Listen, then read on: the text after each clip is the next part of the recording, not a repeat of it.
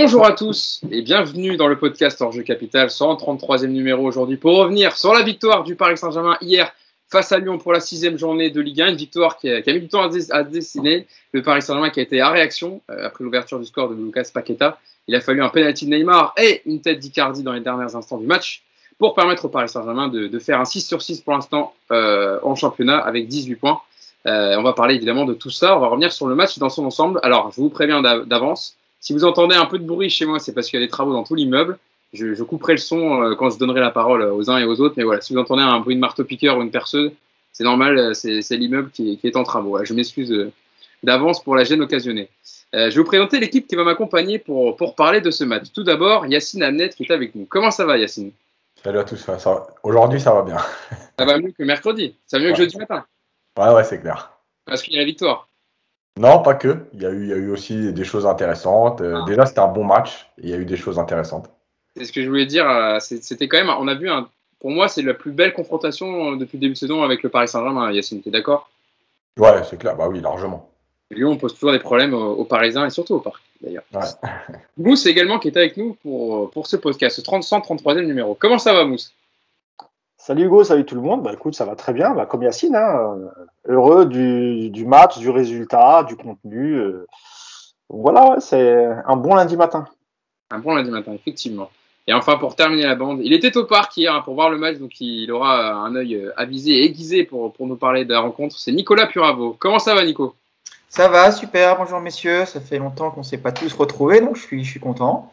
Et ouais, ouais, j'étais au parc hier et je suis content parce que euh, début de deuxième mi-temps, je commençais à regarder les billets d'avion pour partir à l'étranger, parce que j'avais un peu parlé sur Twitter euh, de ma proportion à paumer au parc. Donc, euh, on m'avait fait comprendre que si le PSG perdait, j'étais plus le bienvenu. Donc, je suis, content qu'il y ait une victoire au bout. tu vois, tu as exorcisé le, chat noir que tu étais sur les matchs. J'y retourne, contre City, je préviens tout de suite. J'avais j'avais vu où tu étais sur Twitter et à la 92e, j'ai commencé à descendre pour venir te chercher. Mais finalement, il a, Icardi a marqué. ça aurait été bon. Est-ce qu'on aurait eu la même analyse du match? Évidemment, non. Si, euh, si Mauro Icardi n'avait pas marqué dans, dans, les derniers instants, mais bon, voilà, ça compte le temps additionnel. Et puis Mauro Icardi, euh, c'est fait du bien aussi pour lui au moral avec ce, troisième but, déjà en Ligue 1 cette saison. Euh, avant... Oui, Mousse juste un mot, parce que Yacine aussi était au parc hier pour, euh, pour Paris United. Et, euh... J'étais même pas au courant. Et eh ben, je ne savais pas. Je savais pas que tu étais sur le match hier. Donc, euh, voilà, bah, je... nous, sommes, nous sommes accrédités à tous les matchs au parc. Donc, oui, oui. Euh, donc Yacine était là. Et, et, du coup, il m'a envoyé un petit message pour me dire qu'il y avait énormément de journalistes. Et beaucoup, beaucoup de journalistes étrangers pour la première de, de Messi. Ouais. Et, et, du coup, il s'est retrouvé sur un petit strapontin au lieu d'être sur les, au lieu d'être sur les, euh, sur les, sur les pupitres, pardon, où, normalement où il est, où tu peux taper ton, ton, ton, match au fur et à mesure. Donc voilà, il, il a suivi dans, dans, des conditions un peu particulières, on va dire. Eh ben, écoute, Yacine, je savais pas, donc on avait deux personnes hier au stade, c'est magnifique pour parler du match. Euh, c'est quand même dingue hein, qu'ils mettent les vrais, j'allais dire, j'allais faire là-dessus, qui mettent les vrais supporters parisiens et les vrais journalistes parisiens, pardon, sur, sur les petits strapontins sur le côté et qu'on laisse la place, évidemment. J'imagine que ça devait être des médias argentins, espagnols. Ah, il y avait des Italiens et tout. Ah, de toute façon, Messi, ça, ça réunit, tout le, monde entier évidemment pour, suivre le, le match de, Lionel Messi, donc le premier hein, au parc de Lionel Messi et puis titulaire évidemment euh, face à ses supporters. Euh, avant de commencer le podcast, je voulais rendre hommage à une figure de Marseille, un supporter emblématique de l'OM, René Malville, qui est décédé hier des suites d'un cancer, à l'âge de, 73 ans. Je voulais lui rendre un hommage parce qu'évidemment il n'y a pas de rivalité. Euh, on aime il aimait le football et c'était un supporter très très euh, très très attaché à, à l'Olympique de Marseille et qui, euh, moi, je prenais beaucoup de plaisir à regarder ses débriefs dans la minute euh, du Phocéen pour regarder les matchs de l'OM. Voilà, il m'a fait énormément rire. C'était un, vrai amoureux de football et je voulais lui rendre hommage avant de, commencer le podcast. Et donc René Malvide qui est décédé hier à, l'âge de 73 ans. Passons au, match, si vous voulez bien, donc avec cette victoire. Euh, 2 buts 1 du Paris Saint-Germain donc pour le compte de la sixième journée, mené au score hein, au début par ce but de Lucas Paqueta à la 54, 54e minute. Euh, par une belle équipe lyonnaise, donc, emmenée par l'excellent euh, Lucas Paqueta. Paris a réussi à, retourner la situation en égalisant sur penalty euh, par Neymar. On, en parlait tout à l'heure, savoir s'il y avait penalty ou pas penalty. Et puis, il a fallu un coup de tête d'Icardi, je le disais, dans les dernières secondes pour donner la victoire. Donc, le PSG qui continue son sans faute en championnat, 6 matchs, 6 victoires, leader du classement avec 18 points, 5 points d'avance hein, sur Marseille qui a 13 points, mais avec un match à rejouer contre Nice. L'OM et l'OL est 9e au classement.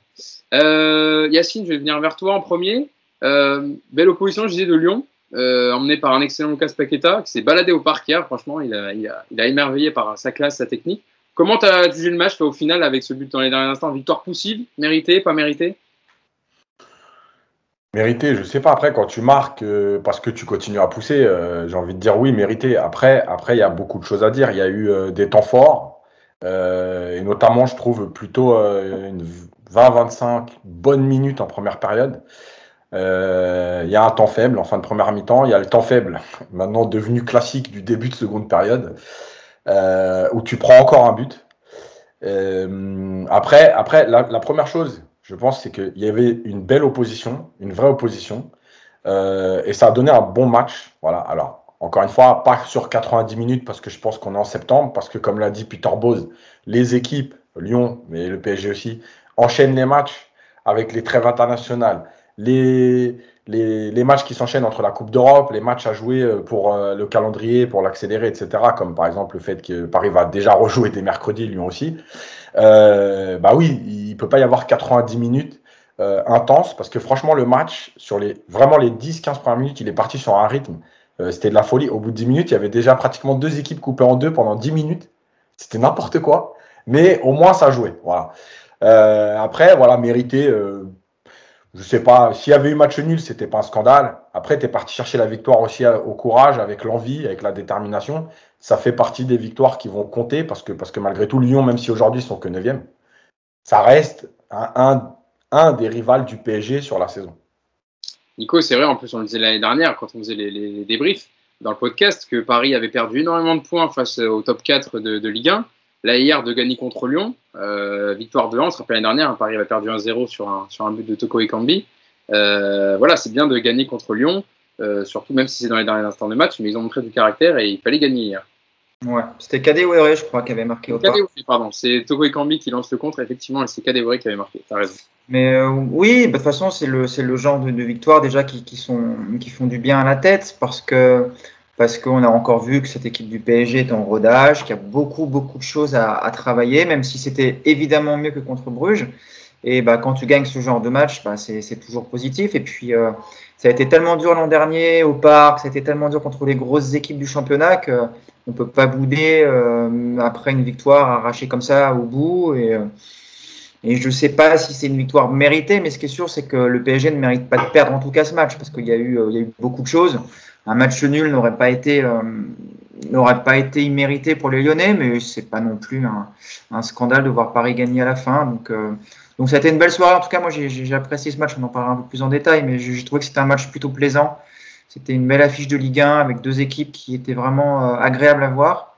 Et, euh, on a passé une bonne soirée, je pense. Enfin, au parc, on a passé une bonne soirée. Je pense que devant la télé, j'ai regardé le match ce matin. J'ai fait un peu, je me suis pris pour Yacine ce matin. J'ai regardé le match une deuxième fois et, euh, c'était vraiment un match sympa, très sympa. En mousse, le match aussi était bien à la télé. On n'avait on pas la chance d'être au parc comme Nico et Yacine, mais on a vu des belles choses. Et euh, dans les intentions, est-ce que tu as trouvé que c'était mieux que contre Bruges? Dans l'animation offensive et même dans l'équilibre de l'équipe Ah oui, oui, beaucoup mieux. Beaucoup mieux. Et, notamment Neymar, avec, euh, avec qui j'avais démarré le, podcast précédent où, j'avais j'avais euh, décrit un peu ma déception parce que voilà c'était un Neymar qui n'était pas prêt physiquement, qui avait aucune accélération, pas de mouvement, qui, qui ratait tout ce qu'il faisait. Et, hier, on a vu quand même un autre Neymar et euh, la différence a été flagrante. Euh, il y, a, simplement cinq jours entre Bruges et, euh, et Lyon et, et, voilà, ça fait plaisir de voir de voir un tel joueur, voilà, un peu mieux physiquement, réussir un peu ce qu'il entreprend. On a vu une une belle complicité avec Messi, mais ça, on n'en doutait pas, ils se connaissent très très bien. Donc, euh, ouais, ouais, euh, un Paris en première mi-temps qui a joué, euh, qui a joué haut, euh, qui, a, fait un super bon pressing, qui a récupéré pas mal de ballons. après, il y a, y a, on parlera d'Mbappé tout à l'heure, mais dans, cette configuration, bah, Mbappé, n'a pas eu beaucoup beaucoup de ballons, mais heureusement qu'il est encore là, parce que c'est quand même lui qui fait le centre sur le sur le but de la victoire et, et, et la tête d'Icardi. Donc pas mal de bonnes choses et, euh, et aussi euh, voilà des bons débuts. Moi j'ai trouvé de, de Nuno Mendes à gauche.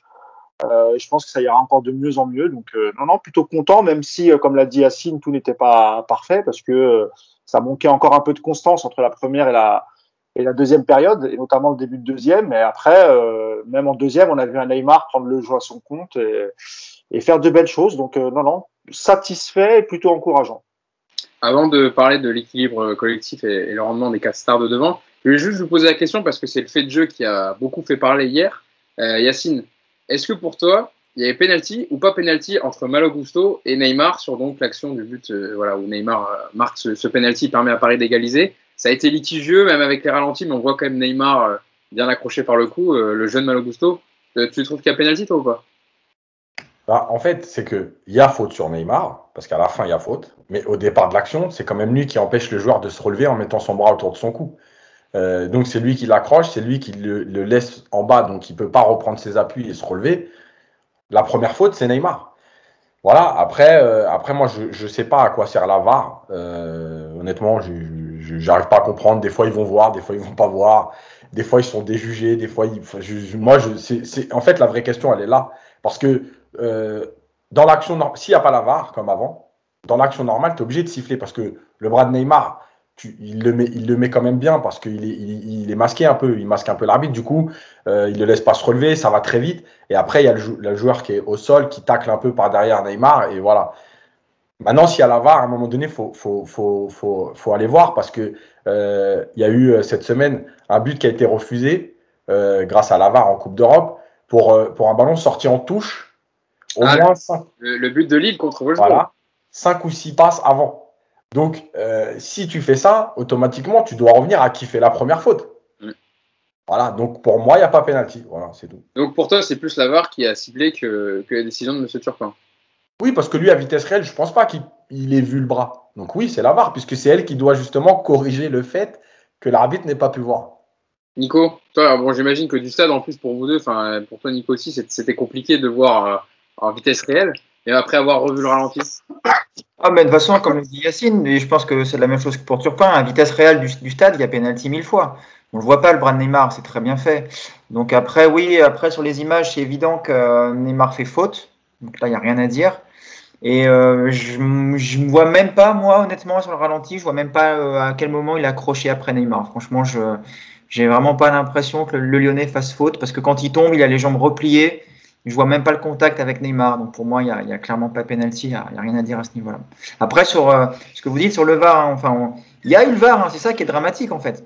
C'est que les gens du camion, il faut bien que les gens comprennent. Hein, le VAR a checké cette situation, mais les, je crois qu'ils sont trois dans le bus, donc il n'y en a aucun des trois qui a estimé que que Turpin s'était trompé. Donc soit ils veulent pas le déjuger parce que c'est c'est Monsieur Turpin le, numéro un de nos arbitres et donc il faut surtout pas le, le mettre en difficulté en le déjugeant soit ils sont tous d'accord pour dire qu'il n'y a, pas faute, et dans ce cas-là, ben, on est tous nuls en foot et en arbitrage, parce que pour nous, c'est quand même très litigieux. Donc euh, peut-être qu'on connaît moins bien euh, les règles d'arbitrage que, les autres, euh, mais non, pour moi, il n'y avait pas pénalty, évidemment.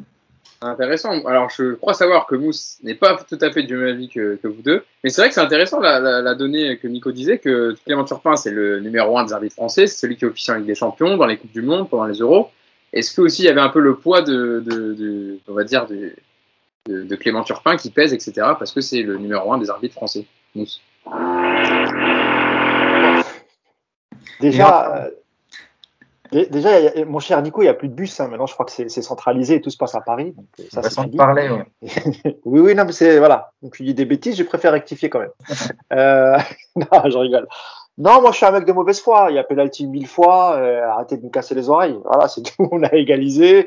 Euh, après, je, non, mais blague à part, je comprends ce que ce que vous dites. Après, sur, le ralenti, quand il prend son bras, on le voit bien sur le ralenti, mais ça, enfin, quand il met le bras autour de lui, ça, ça dure pas non plus une minute. Et je pense quand même qu'il est qu'il est légèrement déséquilibré. C'est dans la surface, c'est suite à un dribble. Pour moi, c'est pas scandaleux. Euh, il l'aurait pas sifflé, voilà, et puis il l'a sifflé, tant mieux pour nous. Mais d'être radical et dire non, il n'y a pas penalty, alors qu'on a déjà vu des penalties sifflés pour moins que ça. Non, moi je, moi je trouve que ça siffle malgré tout. Voilà. Bon, désolé, hein, vous, entendez la perceuse derrière. Je vais essayer de donner la parole rapidement.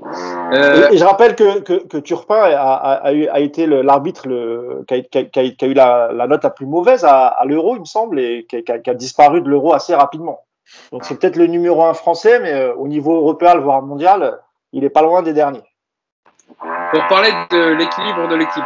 Ah, désolé, c'est très fort. Hein. Euh, hier, avec les quatre offensifs alignés, avec Gaï Herrera pour encadrer tout ça, est-ce que pour toi, Yacine, il y avait un équilibre, l'équilibre a été plus trouvé que contre Bruges, alors que quand même hier, il y avait un offensif de plus que contre Bruges, euh, hier. Comment t'as trouvé toi l'équilibre de l'équipe? Euh, alors très vite, j'ai pas vu d'équilibre parce que euh, franchement au parc c'était flagrant. Il y avait un trou entre la ligne de défense et, euh, les attaquants, avec deux joueurs au milieu qui savaient pas trop s'ils devaient rester devant les défenseurs ou s'ils devaient aller presser avec les autres. moi très vite au milieu, et je le montrerai d'ailleurs dans, dans, dans, la minute, très vite au milieu il y avait un trou, c'était de la folie. Mais Lyon aussi, hein.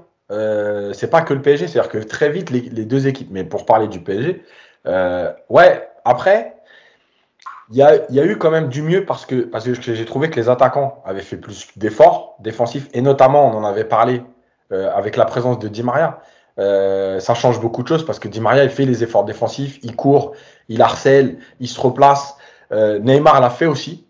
et donc, il y a eu un, une sorte de contre-pressing euh, avec cette ligne. Le problème, en fait, il est dans le bloc équipe. Je, pense qu'il y, a quelque chose à trouver euh, dans, la façon de former le bloc, à savoir est-ce que réellement tu euh, presses à 4 avec tes deux milieux qui viennent compenser et tu laisses ta ligne de 4 derrière couvrir, ou est-ce que ta ligne de 4, à un moment donné, va falloir qu'elle vienne fermer pour limiter les espaces? Voilà. Aujourd'hui, ça n'a pas été fait. Alors, je pense qu'il y a aussi plein d'explications, notamment le fait que pour moi, quand j'ai vu la compo, euh, l'histoire de Kierer et Mendes, quand il n'a pas mis Hakimi, euh, c'était pour dire en fait, je veux pas jouer avec deux latéraux très offensifs. Euh, il fallait au moins un qui compense d'un côté. Voilà, je pense que c'était aussi l'idée de Pochettino de dire non, on va pas aller chercher les quatre devant parce que aussi tu as la vitesse de Toko et Kambi, etc. Donc voilà, mais je pense que sur la durée, il va falloir construire un bloc équipe, c'est-à-dire à savoir si on fait un contre-pressing, il faut que la ligne de défense elle soit beaucoup plus près des, milieux et des attaquants pour qu'il y ait le moins d'espace possible. Parce que euh, quand tu vas te retrouver contre des équipes top niveau comme le Bayern, comme Manchester City, euh, voilà, et eh ben ces joueurs qui savent se placer dans les intervalles comme, comme De Bruyne, euh, comme Muller, comme Goretzka, franchement là, il y, a eu des, y a eu des situations où si les Lyonnais avaient trouvé en deux passes à l'intérieur du jeu, ça pouvait faire très mal.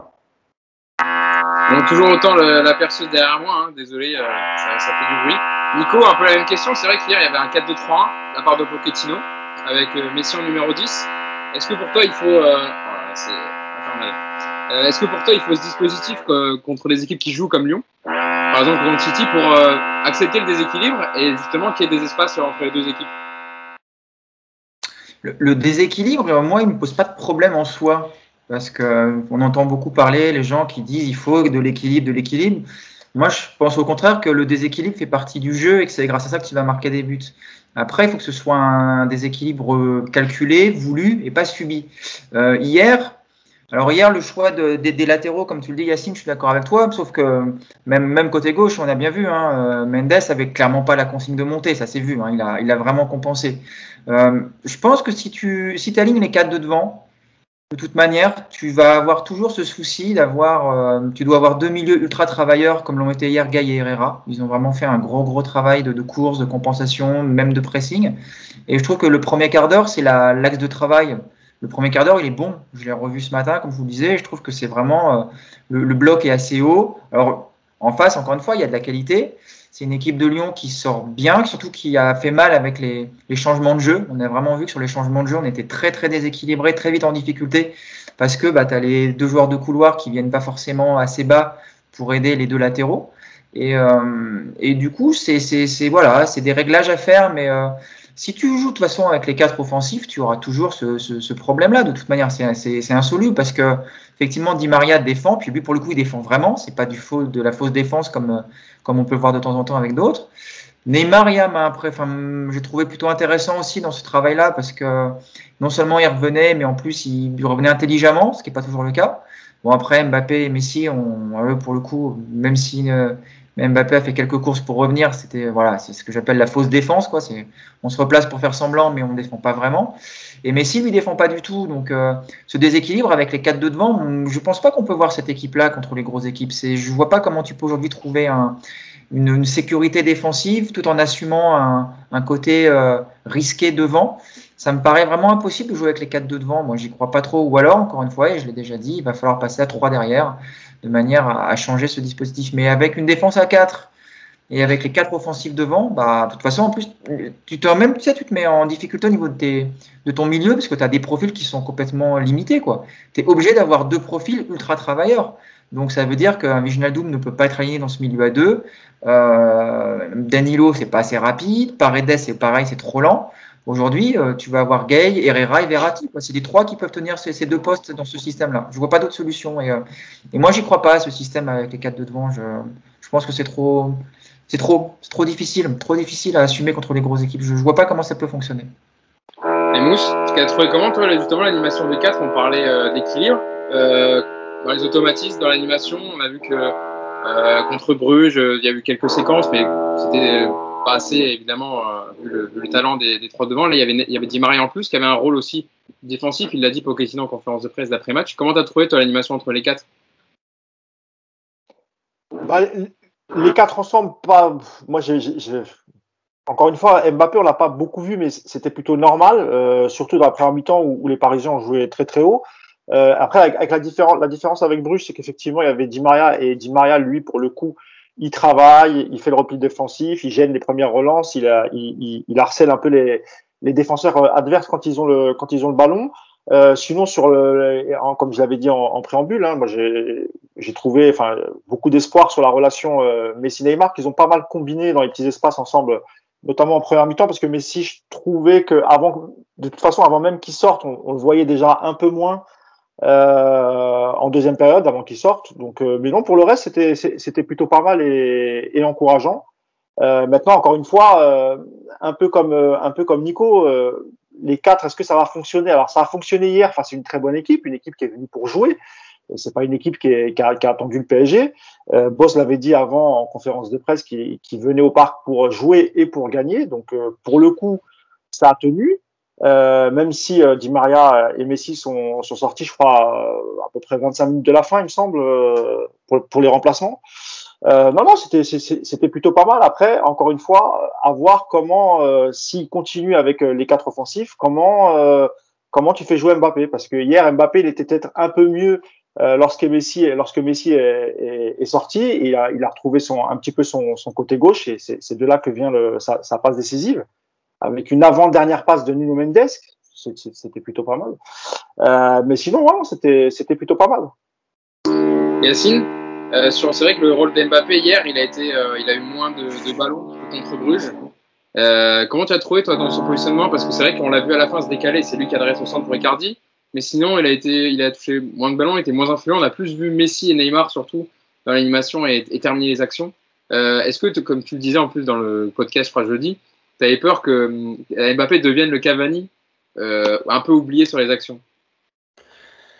Euh, il y a plusieurs choses. Alors, déjà, juste pour préciser, Mousse, c'est pas 25 minutes. Le premier changement, il est à la 76e et le deuxième, il est à la 82e. Oui. Di Maria, il sort à la 82e. Ouais, remplacé par oui, Mais quand je dis ouais, 25 minutes de la fin pour, euh, pour Messi, donc euh, oui, ça, non, ça non, correspond. à la 76e. Il est sorti à la 76e. Euh, ah, un quart d'heure, pardon. Non, oui, oui, excusez-moi, c'est les calculs, ça. De toute façon, 25 minutes, c'est pas possible avec Pochettino. euh... et, et, et Di Maria sort 5 minutes après. Ouais, 82e. Ouais. Euh, en fait, Mbappé, le problème, c'est que quand tu joues avec, euh, avec Mbappé et avec ces quatre-là, il y a deux solutions. La première, c'est de dire les quatre, vous êtes libres et vous permettez. Et à ce moment-là, il peut se passer des choses. La deuxième, c'est de dire voilà l'organisation de départ. Di Maria plutôt à droite, Neymar plutôt à gauche et Messi un peu à l'intérieur. Après, il y aura des mouvements, des permutations. Mais en fait, ton neuf, c'est un point qui reste dans l'axe pour fixer la défense, euh, pour demander à l'intérieur du jeu, etc. Le problème, c'est qu'Mbappé ne sait pas faire ça aujourd'hui. Mbappé, c'est pas un numéro 9 capable de faire du Giroud, capable de faire du Icardi dans un, dans un style différent. Euh, c'est pas un numéro 9 de ce profil-là. Donc, euh, rapidement, il a, pourtant, dans la première demi-heure, il y a quand même euh, deux, trois échanges avec euh, Messi, il vient demander. Mais en fait, rapidement, il ne touche pas assez de ballons parce que je crois qu'il a une vingtaine de ballons à la pause. du coup, qu'est-ce qu'il fait? Parce que c'est un joueur qui aime le ballon, bah, il décroche. Et à ce moment-là, tu n'as plus de point de fixation devant. et toute l'animation, elle en dépend parce que parce qu'il y a eu des moments où Di Maria avait le ballon, où il regarde au centre et il n'y a pas de quoi centrer. Euh, parce qu'à un moment donné, tout le monde est un peu à l'intérieur du jeu. Parce qu'un Mbappé qui décroche trop, ça permet aux Lyonnais d'avancer et de, de, former un bloc plus compact. Et d'ailleurs, ça correspond aussi euh, à la, au temps faible du PSG euh, autour de la 25e minute, les Lyonnais, ils, se sont permis d'avancer. C'est aussi parce que euh, Mbappé commence à décrocher. C'est pas une critique envers Mbappé, c'est une critique envers le système. Mbappé touchait moins de ballons, il veut, décrocher pour toucher le ballon, il attire le bloc adverse au lieu de les fixer parce qu'ils se disent dans notre dos il va y avoir quelque chose. Il a fait ce que, ce que j'avais montré à la vidéo à Bruges et que j'aime pas, c'est venir faire ses contrôles de la semelle pour protéger, euh, garder le ballon. donc, il y a une animation à trouver et ça c'est normal parce que malgré tout, cette équipe-là, alors en plus, les quatre, c'était leur premier match. Mais de toute façon, même déjà les trois, ils n'ont pas assez joué ensemble pour se comprendre, pour se connecter, etc. Et on voit bien que Messi et Neymar, ils ont joué ensemble. Parce que malgré tout, même si déjà ils se cherchent beaucoup, il y a des relations qui se font euh, naturellement. Quand, quand, Neymar, il, fait, euh, il est trouvé par Messi, qu'il accélère, et qu'ensuite, il attend Messi parce qu'il sait comment Messi va demander le ballon quand il lui fait la petite talonnade et que Messi frappe euh, sorti par Lopez. Tu vois bien qu'il y a quelque chose de, de voilà, ils parlent, ils parlent le même football et ils se connaissent. Donc tout ça, c'est quelque chose à travailler. Maintenant, il faut trouver en fait le, bon compromis entre la liberté totale et euh, réellement ce truc de dire non, il y a une liberté, mais il y a des cheminements ou des positionnements qui doivent quand même être cohérents, à savoir qu'il faut une pointe, etc. Voilà, je ne sais pas comment l'animer. Et, oui, on peut dire qu'après, dans les, les, derniers quarts d'heure, quand Messi sort, en fait, que Di Maria rentre à l'intérieur, et que euh, Neymar libère le côté complètement, Mbappé commence à se décaler parce qu'il y a Icardi qui vient en pointe. Il y a deux actions euh, dans les cinq dernières minutes où c'est Mbappé qui centre. Le premier, le centre est, renvoyé, et le deuxième, ça fait but. Donc, est-ce que finalement, aujourd'hui, hein, encore une fois, moi je ne suis pas là pour dire Mbappé sera jamais avant-centre, mais est-ce qu'aujourd'hui, Mbappé est un numéro 9 pour cette animation-là? Est-ce que, surtout, c'est est-ce que lui, il a envie? Et tu as l'impression que non, en fait. Aussi, aussi, mais parce que justement, comme il n'a pas aujourd'hui les compétences euh, nécessaires, eh ben, il se rend vite compte que c'est à gauche qui va faire la différence. Donc il y a peut-être une question d'envie, mais il y a aussi une question de compétence. Lui-même, il est peut-être conscient qu'aujourd'hui, à ce poste-là, il n'arrive pas à, toucher assez de ballons, il n'arrive pas à se défaire. Du coup, ben, naturellement, hop, dans le match, il va se décaler côté gauche, côté gauche. Et là, à ce moment-là, il faut trouver une animation pour compenser. C'est pas possible de jouer avec euh, Neymar, Mbappé côté gauche Messi qui va venir à l'intérieur. Enfin, ça fait trop de joueurs. Ah, Il y a toujours autant de bruit chez moi. Pour les travaux, ça, ça y va, ça pète, la perceuse est à fond. Nico, est-ce que justement le, la réponse à toutes ces questions et le point un peu qui pourrait relier euh, les quatre de devant, euh, c'est pas Lionel Messi qui a été euh, plutôt bon en jambes, qui a été bon dans le petit espace, il a trouvé la barre sur coup franc. Toujours pas de premier but, mais il a été quand même influent dans le jeu. Il a essayé de connecter les uns et les autres. Oui, oui, non, mais Messi fait une très bonne première mi-temps. Vraiment, euh, euh, des accélérations sur la prise de balle. Moi, j'aime bien surtout quand il décroche et qu'il oriente le jeu. Mais euh, on va, comme, comme vient le dire Yacine, on va retrouver toujours le même problème. Parce que si tu mets Mbappé à gauche, il y a aujourd'hui, c'est-à-dire que tu vas mettre soit Neymar, soit Messi dans l'axe. Et c'est pareil, c'est des joueurs qui sont systématiquement aspirés pour aller récupérer des ballons plus bas. Alors j'entends souvent dire qu'ils font ça parce que les milieux de terrain sont pas suffisamment fort à la relance et que du coup les ballons n'arrivent pas et donc ça les oblige à décrocher. Mais, euh, mais non, voilà, euh, Messi va pas faire un match numéro 9 en touchant euh, 4 ballons par mi-temps, c'est pas son jeu. Donc euh, on va être assez rapidement, je pense, sur un, sur un problème assez insoluble. Et aujourd'hui, si tu veux aligner tout ce petit monde ensemble, Mbappé, tu peux le mettre que dans l'axe. Je vois pas aujourd'hui comment tu peux. non pas que. Enfin, aujourd'hui, c'est lui qui, on va dire, qui a le profil le plus adapté à, à jouer dans l'axe. Donc c'est-à-dire que tu dois animer en, partant de ce principe-là. Et on a vu hier que ça fonctionne pas forcément. Et euh, pourtant, il y a de l'espace hier en première mi-temps, notamment. Je trouve qu'il y, y, a de quoi faire. Mais s'il le cherche assez souvent, après, le problème, c'est que c'est ce que dit Yass, c'est qu'il va falloir coordonner les appels et les ballons parce qu'il y a pas mal d'appels de balles qui sont intéressants et euh, bah, on, lâche pas le ballon assez vite. Ce que fait, ce que fait euh, Messi assez, assez, euh, assez naturellement, mais ce que fait moins un Neymar par exemple. Donc ça va être du travail effectivement de coordonner tout ça. Et puis moi je pense au contraire qu'il faut fixer des postes assez rapidement parce que je, vois beaucoup de limites à ce système de dire voilà les quatre de devant vous faites ce que vous voulez, allez dans tous les sens. C'est bien offensivement effectivement parce que ça crée, ça crée beaucoup de bazar en face et que c'est difficile de défendre, mais à la perte de si tu n'as pas des, règles fixes avec des joueurs qui sont assez, cadrés dès le départ, ça va être problématique. Si tu as Mbappé qui est censé euh, fermer le couloir gauche et qui se retrouve au poteau de corner droit quand tu lui perds le ballon, c'est catastrophique. Donc, euh, moi, je, encore une fois, ce que j'ai dit tout à l'heure, je, je vois pas aujourd'hui comment Pochettino va trouver une solution pour ces quatre-là jouent ensemble avec un, un bloc compact, avec, avec une assurance derrière. Avec, voilà, j'ai vraiment l'impression que ça va être une, une grosse prise de tête pour Pochettino. J'ai hâte de voir ce que ça donnera contre City, parce que ça va être le prochain vrai gros test. On verra contre ce genre d'équipe, mais je, suis prêt à prendre le pari aujourd'hui que les quatre ne seront pas innés contre City euh, en Ligue des Champions. Je ne vois pas comment c'est possible aujourd'hui. Bon, désolé, je voulais éviter le, bruit euh, un peu, mais ça, ne s'arrête pas, ça ne s'arrête pas. Euh, Mousse, tu voulais parler, on parlait de Neymar aussi, on a parlé de Messi, on a parlé de Mbappé, on parlait aussi de Neymar dans son, dans son rôle hier qui a été beaucoup plus influent que mercredi contre Bruges, où il est, on l'a vu, dans ses accélérations, dans ses dribbles, a été intéressant. Notamment, j'ai l'action en première période avec le ballon en cloche de Messi, puis Neymar qui le remet dans la surface. Je vais faire court, hein. je te donne pas la balle après, euh, où il le remet à Messi en talonnade et Messi qui perd son 1 contre 1 contre Lopez. Mais Neymar, en tout cas, hier, lui, ça a été, ça a été euh, il, a, il a levé son niveau de jeu et il a été très intéressant hier. Bah déjà, je pense qu'il avait, il avait confiance, il avait conscience, pardon, qu'à Bruges, il n'avait pas fait un, super match. Je pense que il a dû lire un peu pas mal de, de, de critiques contre lui euh, sur ce match de, de, Ligue des Champions. Il s'est repris et tant mieux. Euh, plusieurs choses déjà, même sur les, les c'est vrai que sur les phases défensives, on l'a vu, on l'a vu beaucoup courir, gêner, euh, essayer même récupérer, parfois revenir dans le camp adverse pour récupérer des, des ballons. Il le faisait plutôt bien, sans commettre de fautes. On l'a senti moins agacé euh, que quand il est frustré, il a bas le ballon, il rate ses accélérations. Euh, je trouve aussi qu'il a. Alors c'est vrai qu'il il garde toujours le ballon un peu trop, mais je trouve que hier il le lâchait déjà un peu plus vite. Euh, encore une fois, la, la, la, relation avec Messi, elle, elle est prometteuse. Ça fait, euh, ça fait trois, quatre ans qu'ils n'ont pas qu'ils pas joué ensemble, et pourtant euh, ils ont constamment cherché à se à se trouver. Ils se sont trouvés. Il a aussi joué un petit peu avec avec Mbappé, évidemment. Euh, mais encore une fois, comme l'a expliqué très très bien Yacine, euh, dans cette configuration Mbappé, forcément, tu, tu, le vois, tu le vois un peu moins. Euh, non, moi, je suis, je, suis content parce que encore une fois, moi, contre Bruges, vraiment, j'étais inquiet. Je me, je me, posais la question. Je me disais, mais est-ce qu'on va revoir le Neymar de 2017 quand il arrive, voir la deuxième saison où à part la blessure, il faisait, il faisait quand même pas mal de bonnes choses. Donc non, non, c'est encourageant. Il faut qu'il continue comme ça. Euh, maintenant, euh, sur la question que, que encore une fois, que, que, que, posait Nico sur, sur les quatre devants et comment on intègre Di Maria et est-ce qu'à l'avenir ça va être toujours possible euh, Je sais pas parce que faut pas oublier qu'il y a aussi Verratti qui pour l'instant il n'est pas apte, mais lorsqu'il va revenir, euh, c'est possible aussi que tu retrouves parce que Gain il, il, se rend quasiment indispensable avec son volume de jeu, Herrera aussi qui lui cru alors qu'il a passé ces deux dernières saisons entre blessures, euh, euh, manque de forme, etc. Aujourd'hui, il est plutôt bien. Est-ce qu'on va pas se retrouver avec un, un gay devant la défense et Herrera et, et, et Verratti au milieu?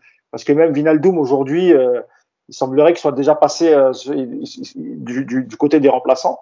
Donc à voir comment Pochettino va animer tout ça au retour de, de Verratti. Mais moi, j'ai bien l'impression que ça va se passer comme ça et que peut-être que celui qui va qui va en partir, ce sera peut-être André Di Maria, malgré le fait que euh, parmi les quatre, c'est peut-être celui qui fait le plus d'efforts, euh, en tout cas quand il s'agit de défendre. Pardon. Yacine, son match à Neymar, il est rassurant par rapport à mercredi, parce qu'il y a eu beaucoup de critiques. On disait il va revenir pas avant euh, janvier, etc. Il sera apte physiquement, etc. On était inquiet. Est-ce que ton match, son match hier, il t'a rassuré? Oui, mais en fait, le truc, c'est que à un moment donné, il faut se faire une raison. En fait, Neymar, l'entraînement, ça l'intéresse pas, et, Neymar, il se prépare en match. Donc en fait, c'est quand il enchaîne qu'il commence à devenir bon. Et rappelez-vous euh, euh, que euh, contre Dortmund il y a deux ans, euh, il fait le match aller après sa blessure contre Montpellier. Il joue pas pendant 15 jours. Il, marque, mais il est pas bon. Il enchaîne les matchs ensuite. Et trois semaines après, au retour, et bah, c'est lui, qui, porte le PG. Il est juste énorme. Bah ouais, Neymar, c'est les matchs qui lui donnent son rythme. Voilà, il a besoin de jouer, jouer, jouer effectivement, euh, certains, dans une période d'accumulation de matchs, sont moins bien. Lui, il est de mieux en mieux. Voilà, donc il va être de mieux en mieux. Et on voit bien, entre Bruges et là, quatre jours, tu as, un joueur qui a déjà plus de jambes, plus de coffres. Bah ouais, c'est voilà. Je pense qu'à l'entraînement, euh, c'est pas son truc. Il y a des joueurs qui sont pas faits pour l'entraînement. Il y a aussi l'inverse. Hein. Il y a des joueurs qui sont exceptionnels à l'entraînement et qui sont jamais bons en match. Donc vaut peut-être mieux l'inverse. Mais euh, ça veut dire que Neymar, quand il revient de blessure ou quand il revient de préparation, bah, en réalité, on sait que pendant trois matchs, finalement, si on voulait aller dans son sens, pendant trois matchs, il faudrait même pas le juger. Voilà, c'est trois matchs d'entraînement pour lui. Il va se mettre en place et puis le quatrième match, ça va commencer à monter en puissance. La dernière chose, juste rapidement sur l'histoire du système, n'oubliez pas que si Paris passe à une défense à 3, quoi qu'il arrive, puisque tu auras les deux latéraux et deux milieux, parce que tu ne peux pas jouer non plus qu'avec un seul milieu, il y aura donc que trois attaquants. C'est-à-dire que le seul système à 4, c'est que c'est en 4-2-3. c'est le seul moyen, de, ou en 4-4-2, on va dire, après, bon, c'est une question d'animation, mais c'est la seule façon de jouer avec ces quatre-là, c'est d'être à 4 derrière. Si on pense que l'avenir du PSG, c'est à 3, ça veut dire qu'il faudra se priver, entre guillemets, d'un des quatre de devant. Après, mais bon, dans le rôle de Nuno Mendes et d'Akimi, ils sont, ils sont vachement offensifs aussi. Donc, tu, tu oui, vois C'est parce que je parlais des quatre. C'est-à-dire qu'effectivement. Oui, il n'y aura peut-être pas Di, Maria, tu parles. Oui, bien sûr, bien sûr. Mais par contre, offensivement, tu as quand même deux, deux mecs super rapides, très offensifs et qui peuvent apporter quand même pas mal de, de solutions devant. Nico Non, mais Aujourd'hui, il euh, n'y a, pas beaucoup d'équipes qui jouent avec quatre offensifs et euh, surtout avec ce profil-là. Encore une fois, on en revient toujours à ça. C'est en soi, le, hier c'était du, c'était un 4-2-4. Hein, on, va, va pas se mentir. Hein. le 4-2-3, il a duré 10 minutes. Hein. Après, c'est comme tu disais, Yacine, ça s'est coupé en deux au bout d'un quart d'heure et tu avais les 4-2 devant avec de temps en temps Di Maria qui te faisait quelques sprints pour compenser. Mais voilà. Et il est là aujourd'hui le problème. Tu peux le 4-2-3-1, c'est un, un, système qui est intéressant, mais ça, ça implique que dans tes 4-2 de vente, on est à vraiment deux gros travailleurs. Et aujourd'hui, euh, si effectivement Di Maria et Neymar sont capables de le faire de manière régulière, pourquoi pas retenter cette expérience sur des gros matchs? Mais tu peux pas avoir ça ponctuellement. Et ce qu'on a vu à Bruges, par exemple, c'était c'était très problématique dans l'attitude par rapport à ça, parce que quand tu cours pas, bah, tu mets tout le bloc en difficulté. Donc euh, moi, en soi, ce, système à 4, j'ai rien contre. Je ne veux pas donner l'impression que je le condamne à l'avance, mais, euh, ça implique que, les joueurs cavalent tous. Et euh, tu peux pas te permettre aujourd'hui. Messi courra pas parce qu'il il, ça fait 34 ans qu'il court pas et il va pas commencer aujourd'hui. Ça veut dire que les trois autres, il faut qu'il faut qu'ils acceptent de courir pour Messi. Alors, euh, je suis pas sûr que les trois ils le fassent. Euh, ouais, j'aimerais le voir de toute façon ce, ce système-là, même contre sur d'autres matchs de Ligue 1 pour voir un peu ce que ça donne, parce que parce que tu as besoin d'avoir voilà, ce, coffre, ce, physique. Alors Neymar aujourd'hui, il l'a bien fait hier, j'ai trouvé, c'était vraiment intéressant. Mais est-ce qu'il va le faire à tous les matchs? Est-ce que, dans les gros matchs, tu, seras capable d'avoir autant d'applications défensives et de garder aussi devant ta lucidité du coup pour attaquer? Enfin, je, trouve que c'est un système qui est énergivore pour des joueurs comme ça. Et euh, je, trouve pas qu'on ait le profil de joueur pour, aligner quatre, quatre offensifs comme ça. Après, sur, sur, sur Messi, à, la grande époque du Barça, il n'avait pas forcément besoin de courir, étant donné qu'ils avaient 70 et 75% du, du ballon et ça circule, le ballon circulait tellement bien qu'effectivement, il n'avait pas besoin de, de, faire d'efforts. C'est après que ça s'est gâté, notamment en Ligue des Champions, où, il a gardé un peu cette attitude, sauf qu'en face, c'était beaucoup plus difficile. Et Neymar, par contre, moi, je pense qu'il est capable de le faire, parce qu'on l'a vu, on l'a vu même dans les saisons précédentes. Hein, Neymar, il est capable de, de faire les efforts. Ça, on, on, explique ça euh, en Ligue des Champions face à Bruges qu'il a couru 10 km. En fait, enfin, je, il a sans doute couru 10 km, mais je crois qu'il a couru dans le mauvais sens, ou en tout cas, c'était pas à bon escient. C'est pour ça qu'on a, qu'on a considéré qu'il avait fait un, un, un, mauvais match. Hier, c'était, c'était déjà beaucoup mieux. Le, le, Barça, effectivement, le grand Barça, effectivement, il avait une possession monstrueuse, mais on oublie toujours, enfin, on n'en parle pas souvent, mais cette possession, elle partait à chaque fois d'une récupération de balle, d'un contre-pressing qui était monstrueux à l'époque. Euh, il y avait quand même du travail, enfin, à la perte de balle, pendant les 5 secondes qui suivaient, c'était mais monstrueux d'intensité. Tu pouvais pas garder le ballon contre ça. Et ce qui est à l'arrivée. Et ce que, ce que fait hier le PSG sur quelques séquences, c'est à mon avis, si tu veux jouer avec ces quatre-là, c'est dans ce sens-là qu'il faut aller. C'est te dire. Donc, les, 25 premières minutes, quoi. Ouais, il n'y a pas 25 premières minutes de gros pressing, mais moi, j'ai, enfin, les 10 premières minutes, je trouve qu'ils le font vraiment bien. Vraiment, les 10, pendant les 10 premières minutes, c'est intéressant. Mais ça veut dire, comme le disait Yacine au début d'émission, un bloc très haut, des latéraux qui montent très haut pour presser, euh, tout le monde à la perte du bal qui se roule sur l'adversaire, faut coordonner tout ça, enfin, c'est un boulot dingue, et puis bah, il, faut, euh, il faut faire remonter le bloc de 20 mètres. Quoi. Et aujourd'hui, euh, et après, c'est vrai que ce système-là, en plus, il va avoir un inconvénient évident, c'est qu'il ne convient pas du tout à Mbappé. Parce que tu, si tu joues avec un bloc à 40 mètres du but adverse, Mbappé, il n'a plus les espaces, et donc il va devenir problématique. C'est quand même con, quoi. Donc, c'est, franchement, tactiquement, je pense que si Yacine veut aller aider Pochettino en tant qu'adjoint numéro 28, je pense que c'est l'occasion. Parce qu'il y a du boulot et euh, moi, je n'ai pas de compétences particulières en tactique et je, trouve que c'est très difficile aujourd'hui de, trouver un équilibre avec ces quatre-là. Vraiment difficile. Pochettino a répondu à la question, cette question d'équilibre euh, dont on parle depuis tout à l'heure. Euh, la question était comment jugez-vous votre équilibre collectif et le rendement de vos quatre stars de devant? Et Mauricio Pochettino répondait Il y a eu, je trouve, un assez bon équilibre entre attaque et défense. Il nous avait manqué un petit peu de réussite en première période. On a eu des occasions de marquer, on a trouvé des moments intéressants avec des séquences de pressing de jeu. C'est une prestation avec un équilibre, avec un équilibre collectif assez affirmé. Euh, euh, Yacine, je voulais parler aussi, parce qu'on a parlé euh, de, Neymar, je voulais parler de l'autre numéro 10 brésilien, mais dans le camp d'en face.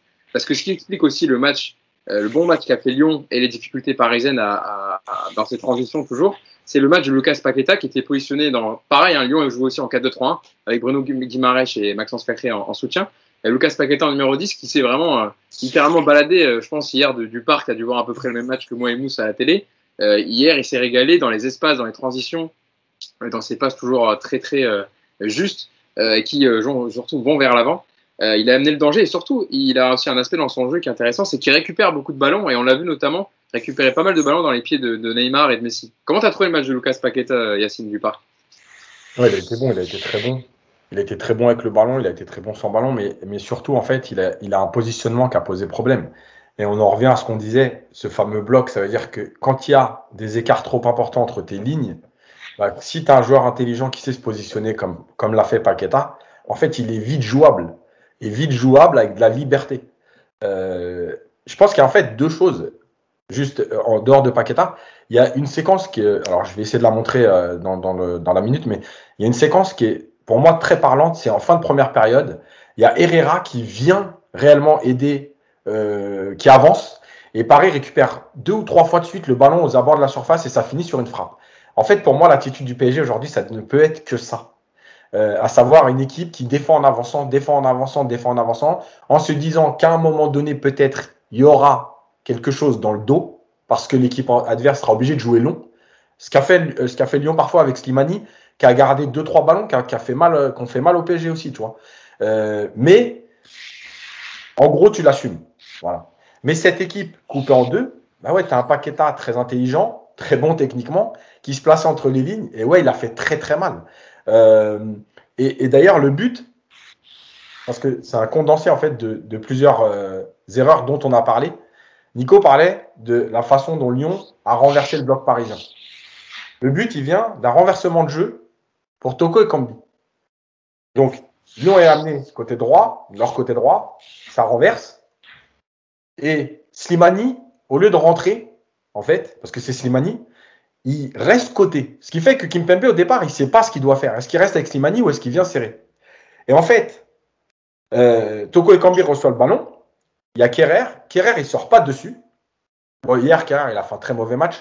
On était à deux doigts de penser que Toko et Kambi, c'était CR7 hier. Mais euh, euh, et donc, Kerrer sort pas dessus.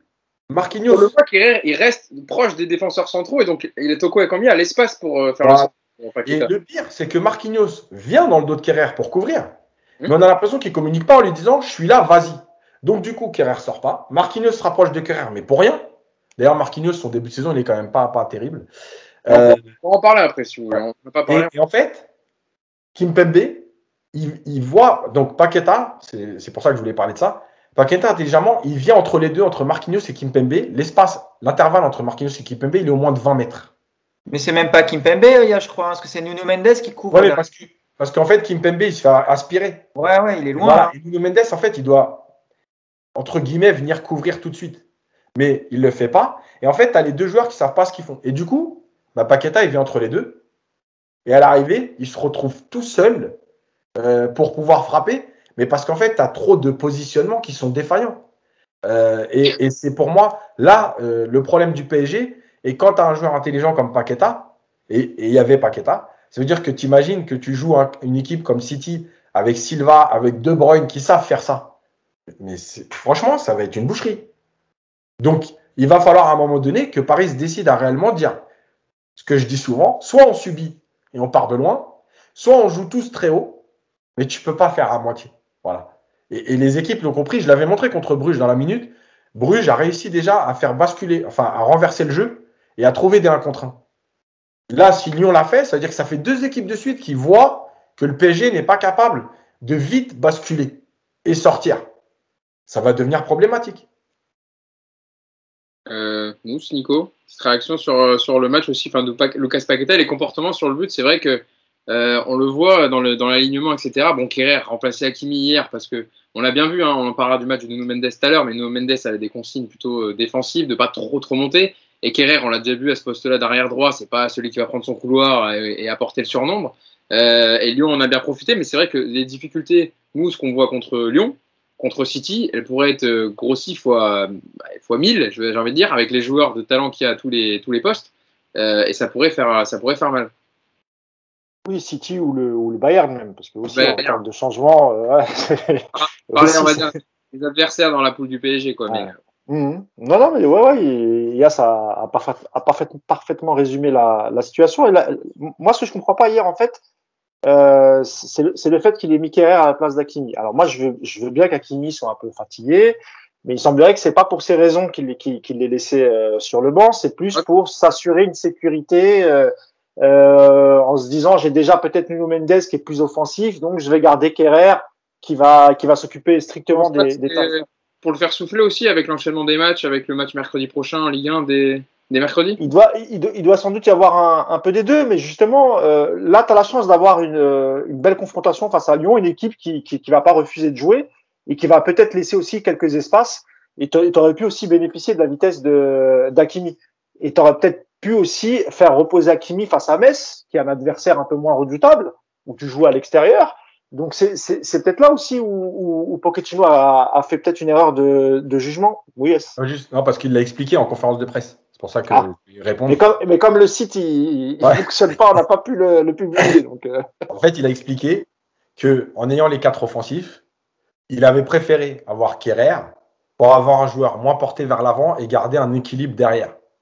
Voilà. En gros, je peux pas mettre deux latéraux au profil offensif en même temps. Voilà, c'est ce qu'il a expliqué. Oui, c'est vrai. Oui, c'est vrai qu'il y a des, réactions en disant, mais dans ce cas-là, ça veut dire qu'on va jamais voir Nuno Mendes et Hakimi dans, le, dans la même équipe, dans le même 11. Enfin, c'était les, les, conclusions un peu hâtives. Mais est-ce que, est-ce que son jugement, c'est suite au match face à Bruges où Hakimi n'a pas été très très bon parce que euh, voilà, il, il, est resté. Alors c'est peut-être, c'est peut-être aussi son, son cheminement. Hein. Mais sauf que devant lui, il y avait Messi. C'est la première. Ils n'ont pas joué souvent ensemble. On sait que Messi est tâche défensive, il s'en occupe pas du tout. Euh, alors peut-être qu'il a eu peur de ça, mais, c'est dommage parce que face à Lyon, moi je pense que Hakimi, même défensivement, je pense quand même que ça aurait été mieux Kerrer parce que Kerrer, il avait fait un bon début de saison dans l'axe. Et mais par contre, on sait que latéral droit, c'est pas, c'est pas terrible. Et tout à l'heure, quand tu parlais de la défense à 3, je pense que tant que Ramos, je l'avais déjà dit, il, il, il, va pas, il, sera pas apte à jouer. Il tentera jamais la, la défense à 3. Je, je, je crois vraiment qu'il attend le rétablissement de Ramos pour, pour essayer de voir si c'est possible de le mettre en place et qu'il peut-être qu'il a pas assez confiance en, en Kerrer. Mais hier, honnêtement, face à Lyon, il aurait dû quand même tenter le coup à Kimi. Honnêtement, euh, je pense que ça aurait été quand même beaucoup mieux que, que Kerrer au poste de latéral droit. Juste pour, pour, aller, moi, juste pourquoi cette explication, elle m'a dérangé quand je l'ai entendu euh, en conférence de presse, c'est que s'il y a un côté où tu as un joueur qui défend, offensive, enfin les offensifs qui défend, c'est Di Maria. C'est-à-dire que si, si, tu dois protéger un côté, c'est plus l'autre côté que Kerrer. Donc pour moi, son explication, elle était bancale. Pour moi, c'était, je pense, un peu plus comme a dit euh, la déception du match d'Akimi de, Bruges et de se dire peut-être qu'il est, il est fatigué et je ne vais pas pousser plus loin. Euh, maintenant, je pense que de toute façon, dans son idée, c'était de dire les quatre de derrière, en fait, ça va être une ligne de quatre et je veux rien qu'ils apportent devant. Voilà, c'est pas une question de Di Maria, pas Di Maria, c'est qu'il a joué la sécurité en gros parce que tu as quand même Shakiri et, et, et Cambi euh, sur les côtés lyonnais et je pense qu'il avait décidé de ne pas avoir des latéraux qui y vont. Quoi. Euh, Nico euh, J'avais vu que tu avais tweeté après le match contre Bruges, je crois que le meilleur dispositif pour le Paris Saint-Germain, quand tu auras le retour de Ramos, c'est ce 3-4-3 avec Nuno Mendes et Hakimi en piston, Verratti, Gay au milieu de terrain, Ramos donc dans la défense avec Kim Pembe et Marquinhos. Et puis après, l'animation des trois de devant, c'est que tu avais mis deux, systèmes différents avec soit, Neymar, soit Messi en 10 avec Neymar et Mbappé devant, ou l'inverse, c'était Messi et Mbappé en 9. Après, c'est lui, 3-4-3, 3-5-2, arrivé, de toute façon, c'est plus ou moins la même chose. Mais euh, ouais, moi, je, je pars en fait du principe qu'on se plaint au PSG qu'on n'a pas de latéraux depuis euh, je ne sais pas combien d'années, que cette année, on a deux pistons avec un volume de jeu monstrueux. Donc euh, aujourd'hui, d'ailleurs, tu le vois, Nuno Mendes, hier, il est, il est bridé, c'est quand même dommage. T'as un mec qui, lui, pour le coup, il est capable de faire les allers-retours sans trop de problèmes. Donc, euh, je trouve dommage de s'en priver. Et aujourd'hui, si tu veux, euh, je comprends l'idée de, de, Pochettino, mais euh, si tu veux effectivement sécuriser euh, ta défense et puis avoir aussi des couloirs qui s'animent, le 3-4-3, pour moi, c'est la solution la plus simple. Mais encore une fois, ça t'oblige à sortir un des 4 de devant. Donc, on va revenir toujours au même problème. Après, je vous trouve dur avec Kerrer parce que d'abord, c'est pas son poste. Et ça, bah, c'est toujours le même problème avec Kerrer, comme avec Diallo. Hein. Moi, j'aime bien Diallo. Quand il est à gauche, il est moins bon. Hein. C'est comme ça. En plus, Kerrer fait une très belle intervention hier quand il bloque Neymar à l'entrée de la surface. Franchement, Ah franchement très propre. Neymar, il était énervé en plus. Vous avez vu, je sais pas si vous avez vu après, mais il l'engueule. Il lui dit Mais qu'est-ce que tu fous de, sur, devant moi? Bah, il est monté deux fois. Une fois pour euh, déglinguer euh, Neymar et puis une fois pour centrer euh, dans la tribune euh, Boulogne. Non, mais je crois qu'il voulait taper dans l'œil de Peter Boss. Hein, pour- on ne sait jamais s'il y a un prêt, une vente à Lyon. euh. C'est ce que, c'est ce que j'allais dire à Nico. En fait, le truc, c'est que tout le monde est plutôt d'accord pour dire que Kier, il avait bien démarré sa saison. En une minute, il a flingué tout son crédit. Le bloc, une minute après, il est tout seul, il te met un centre derrière le but et t'as senti que tout le monde. Oh non, mais ça y est, c'est reparti, quoi. Il faut vraiment qu'il reste dans l'axe, hein, je pense. qu'à À droite, c'est. Bon, il y a Colin, Colin Dagba et, et a repris l'entraînement collectif, hein, donc il devrait revenir possiblement pour euh, jouer les doublures avec Hakimi. Mais tu vois, pour revenir sur ce système à 3, il On n'y a, lit pas besoin- l'enthousiasme sur le visage de Yacine quant au il y a- retour il y de a pas Dagmar. besoin de- il n'y a pas besoin d'attendre Ramos pour jouer à 3 derrière. Moi, c'est ça qui je comprends pas trop. Parce que entre Kerrer, Diallo, Marquinhos, Kimpembe, voire même Danilo, toi, dans l'absolu, tu as de quoi déjà commencer à tester ton système? Tu as déjà. T'as déjà de quoi t'assurer. En plus, c'est des joueurs qui connaissent ce système à 3 derrière. Un Diallo, il sera pas dépaysé, par exemple. Donc, euh, j'espère juste que dans la tête de Pochettino, il n'y ait pas euh, cette idée de se dire, moi, je joue à 4 derrière depuis euh, 15 ans et je vais pas changer. Si c'est ça, ça va être euh, super frustrant parce que euh, Hakimi, Nuno Mendes, je suis sûr que dans un système à 3, tu vas vraiment prendre du plaisir. Et puis, euh, on va revenir à ce qu'on disait tout à l'heure, c'est que eux, pour le coup, ils vont te l'apporter cet équilibre parce que eux, ils vont les faire les retours. Hakimi, moi, je veux bien, oui, il est sûrement fatigué par son début de saison, il n'y a pas de doute, mais le quart d'heure qu'il fait hier, il est, bon déjà, tu vois. Il, tu, enfin, tu vois, il cavale dans tous les sens, quoi. Il va vite, hein, il, a des jambes de feu, ce mec-là. Nuno Mendes, c'est la même chose. Donc, il faut tenter, en tout cas, ce système. Peut-être qu'effectivement, pour les gros matchs, ça sera moins solide et donc tu reviendras sur un système à 4. Mais je comprends pas que là, toi, on, va à Metz mercredi soir. Si tu tentes pas ce genre de, système dans ce genre de match-là, bon, bah, écoute, euh, si tu attends que Ramos revienne donc, euh, en mars 2000, euh, 2022 pour le tester, bah, attendons, il n'y a pas de souci, tu vois, mais c'est. Voilà, je, je, je pense que c'est c'est vraiment l'occasion de, de, de voir ce que ça donnerait. Et pour le coup, en plus, ce que tu disais, Yacine, avec une équipe qui va jouer haut, qui va presser, qui va harceler, ce système-là, il est fait pour ça. T'as- tu, mets, tu te rends compte le volume que tu mets dans les courses? Tu as trois mecs derrière qui sont solides, tu as deux mecs dans les couloirs qui cavalent partout, tu rajoutes un Gay, un Verratti ou un Herrera, tu as déjà quand même pas mal de joueurs qui courent sur le terrain. Donc, euh, allons-y, tentons. Herrera, qui il a, il a- Herrera qui fait un bon début de saison hein, quand même. On l'a pas souligné. Je trouve que là hier, euh, dans l'impact et tout, dans ce milieu à deux, il a été quand même très bon et contre Bruges avait été un des seuls à surnager un peu. Je sais pas si euh, Mousse et Yacine sont d'accord avec moi, mais Bah Oui, contre, contre Bruges, ça a été un des meilleurs. Après, il est buteur en plus. Enfin, je dis ça. pour son but, évidemment, son but compte énormément, mais dans, il a essayé de, de limiter un peu la casse et de faire le rôle de Gay euh, sans lui, quoi. Ouais, ouais, non, à Bruges, à Bruges, ça a été un des meilleurs. Il hier, il a été bon. Après, je pense que, voilà, je sais que je vais paraître un peu dur, mais c'est encore une fois par défaut parce qu'il y a encore, il y a, il- Herrera, il a beaucoup de lacunes dans les transmissions. Il y a des fois des jeux vers l'avant où il ose pas. Il y a des, enfin voilà, mais, mais, mais malgré tout, euh, je pense que c'est, moi, pour moi, j'ai toujours dit Herrera, c'est le, le joueur de rotation parfait. C'est-à-dire, c'est le soldat, tu le mets un peu euh, milieu relayeur ou même 6, tu peux le mettre.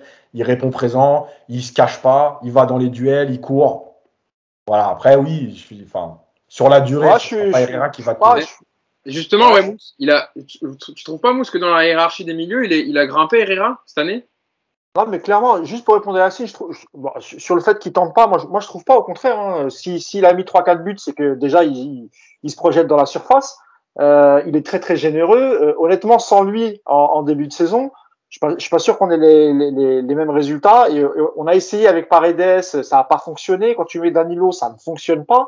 Et moi, clairement, euh, comme vient de le dire Hugo, je pense que dans la hiérarchie des milieux, il a gagné, euh, il a gagné facilement deux places. Là où l'année dernière, c'était vraiment le mec qu'on mettait quand on n'avait pas de solution, qu'on faisait rentrer à 10 minutes de la fin pour faire reposer un tel ou un tel. Non, moi je trouve que vraiment il a pris une, une vraie dimension. Alors peut-être que physiquement et le fait qu'il ait une vraie préparation, ça a beaucoup joué aussi. Euh, mais Herrera, moi je pense qu'il est un, peu à l'instar de Gay la saison dernière, il est en train de se rendre. Je, je, je- ouais, si, si, je vais utiliser le mot indispensable parce qu'au début je me suis dit bon, c'est exagéré. T'as hésité, hein Oui, parce que parce que je, je regarde en même temps la tête de Yacine, j'ai pas envie qu'il me qu'il me fusille du regard. Et j'ai une pensée pour notre ami Clément Perrien qui adore ce joueur. Mais c'est vrai qu'Herrera, euh, non, moi, moi je trouve que il est, il est, il est bon et, et au contraire, moi je trouve qu'il tente, il se projette euh, dans la surface, il, il, a- il, a, il, il apporte le surnombre. Encore une fois, il en a trois buts. Euh, il est non non, il est, plutôt pas mal. Moi, moi, je pense que Danilo et Paredes ont du souci à se faire cette saison, beaucoup plus qu'Herrera. Je précise. En fait, le truc, c'est que, alors, effectivement, il se projette. Moi, quand je parle de, de, de, de prise de risque, c'est dans le jeu vers l'avant. Je l'ai montré contre Bruges. Euh, voilà, il a, il a cette, cette. Des fois, il a le ballon, il joue vers l'arrière, il prend pas de risque, etc. C'est un problème. Euh, la deuxième chose, c'est qu'effectivement, il est, il, est, il est monté en hiérarchie, je pense, grâce à son volume de jeu. Parce qu'en vérité, aujourd'hui, avec ce PSG-là, Paredes et Danilo, aujourd'hui, bah, comme je l'ai montré contre Bruges pour Paredes, c'est plus possible en fait. Bah je ne veux pas jouer avec un joueur qui. qui... Mais Yacine, rappelle-toi, Gay, la saison dernière, on disait la même chose. Oui. tu vois, à force de jouer, il a corrigé le tir, il a commencé à jouer plus vers l'avant. Et je pense qu'Herrera, on va, on va y venir petit à petit, parce qu'il a du temps de jeu, parce qu'il commence à comprendre euh, comment fonctionne l'équipe. Donc moi, moi, je suis pas, je, suis pas trop trop inquiet. Là où je te dis encore là où je suis, où je suis inquiet, c'est plus pour le temps de jeu de, de, de Paredes et, et, Danilo. Pour eux, ça, ça risque d'être un peu plus compliqué, hormis euh, s'il y a des blessures, euh, etc. Mais, mais pour l'instant, il semblerait que dans la hiérarchie des, des milieux, il est bien positionné, la Herrera. Euh, Nico, sur euh, Yacine en a parlé un peu tout à l'heure, on n'en a pas parlé depuis le début de saison parce qu'il a, il a, il a mis du temps à revenir, il, il fait partie des joueurs des Sud-Américains qui, euh, qui étaient dans les déplacement. C'est Marquinhos hier Comment tu l'as trouvé euh, dans le match? Toi, tu es euh, un peu aussi inquiet par rapport à son début de saison ou, euh, ou pas plus que ça? Non, je suis pas, pas, inquiet. Hier, il est bougé par Slimani, mais euh, c'est pas le premier qui, qui, est embêté par ce joueur. Slimani fait un gros match hier hein, dans, la, dans, les, dans les prises d'espace, dans les appels. Simple parce qu'il a remplacé Moussa Dembélé qui a marqué 4 buts, qui avait marqué 4 buts déjà depuis le début de saison, donc c'était pas simple ce rôle aussi. Hein. Ouais. Bah moi, je milite pour sa titularisation parce que je l'ai à MPG en plus, donc tu vois. Mais euh, non, il, fait, il, il est costaud. C'est un joueur qui est pénible à prendre parce que dans les duels, il, il, tu le bouges pas dans les duels. Il est bon de la tête. Il est techniquement, il est assez fin, je trouve. Et euh, Marquinhos, après, là, là, où je suis déçu un peu de Marquinhos, c'est que je l'ai trouvé un peu un, un, peu moyen dans la relance hier. Voilà, hésitant. Des relances euh, vraiment ouais, un peu un peu bizarroïdes. Ça a fait passer Kimpembe pour un limite pour Iniesta, tu vois, ça fait bizarre de voir ça. Mais, euh, mais c'est la seule chose. Après, bon, tu sais, ces joueurs-là, je m'inquiète pas parce qu'ils ont, ils ont des petits coups de moins bien de temps en temps. Marquinhos, il va vite, il va vite resserrer tout ça. Et puis, euh, et puis, il est aussi un petit peu comme les autres. Hein. Ils ont, ils ont besoin de savoir comment ce PSG doit jouer. Euh, Marquinhos, s'il si, ne sait pas s'il doit monter au pressing, s'il doit rester derrière en compensation, enfin, je pense qu'il est un peu comme tous les autres pour l'instant. Il est un peu hésitant par rapport à tout ça, mais non, je suis pas je suis pas plus inquiet que ça pour lui. Est-ce qu'il t'a mis un but MPG quand même, euh, Slimani? Même pas Il n'a pas non. une note assez haute? Ah non, il était, je ne l'avais pas mis titulaire hier, je suis pas fou. Hein. Bah alors, tu, tu milites pour que ce soit titulaire et tu ne mets pas titulaire en ton Ah non, mais j'ai Mbappé aussi, donc euh, le choix était vite fait hier. Hein. Bon, c'est pas fou. Mais bon, il n'a pas marqué non plus. Bon, je pense qu'il a une, une, meilleure note quand même Mbappé que, que Slimani sur MPG. Je sais pas. J'avais plié le match avant, j'ai même pas regardé. Oh, le dédain euh, de Nicolas Puravo. Euh, Yacine sur les relances de Marquinhos, ouais. Ouais, en fait, c'est ça le truc, c'est que je pense qu'il y, y, y, a deux choses. La première, défensivement, Marquinhos, c'est un joueur qui aime défendre en avançant. Et effectivement, le fait d'avoir un bloc déjà éclaté, ça lui fait peur en se disant si j'y vais, mais qu'on est en retard, en fait, bah, aujourd'hui, il n'y a pas d'automatisme avec la ligne de derrière parce que tu as Kerrer qui jouait latéral droit alors qu'il a joué dans l'axe depuis le début de saison. À gauche, tu as Mendes qui faisait son premier match. Donc, il y a tout ça à régler. Ça, c'est une histoire de, de, de collectif. Après, dans ses, relances, moi aussi, je le trouve moins bien depuis le début de saison. À Bruges, il n'a pas non plus été très bon dans sa relance. Euh, je ne sais pas si euh, y a une prise, il veut pas prendre de risque parce que c'est un joueur quand même qui a une qualité de gelon, etc. Donc euh, voilà, il prend même plus, euh, il prend pas les espaces. Encore une fois, est-ce que c'est l'idée de se dire bon, c'est pas le moment de perdre le ballon, donc il fait dans la simplicité? J'avais montré une séquence contre Bruges, par exemple, où Paredes vient à un mètre de lui et lui donne le ballon, mais Marquinhos il fait pas ça normalement. Marquinhos, il sait qu'il est capable de relancer. Et en gros, il lui aurait dit dégage, va plus haut, moi je, vais, je, je, je, sais, je sais jouer. Là, on a l'impression que c'est plus bon, je vais faire le minimum pour l'instant. Donc, je prends pas de risque. Et les quelques relances qu'il a essayé, il en a encore raté une hier, il en a raté une contre Bruges. Voilà, c'est vrai que je le trouve pas hyper serein. Après, euh, je suis pas du tout inquiet. Hein. Euh, c'est pas le joueur où je me dis ah ouais, il va être dans le trou, on est foutu. Revenir sur son match, voilà, parce qu'on n'a pas parlé trop, euh, voilà. Okay. Je voulais te lancer toi sur un autre joueur, on en a parlé un peu, mais euh, je voulais euh, vraiment euh, faire un focus dessus sur Nuno Mendes. Nico a commencé à en parler un peu, sa première titularisation. On, a vu, on avait vu des belles choses lors de son entrée mercredi contre Bruges.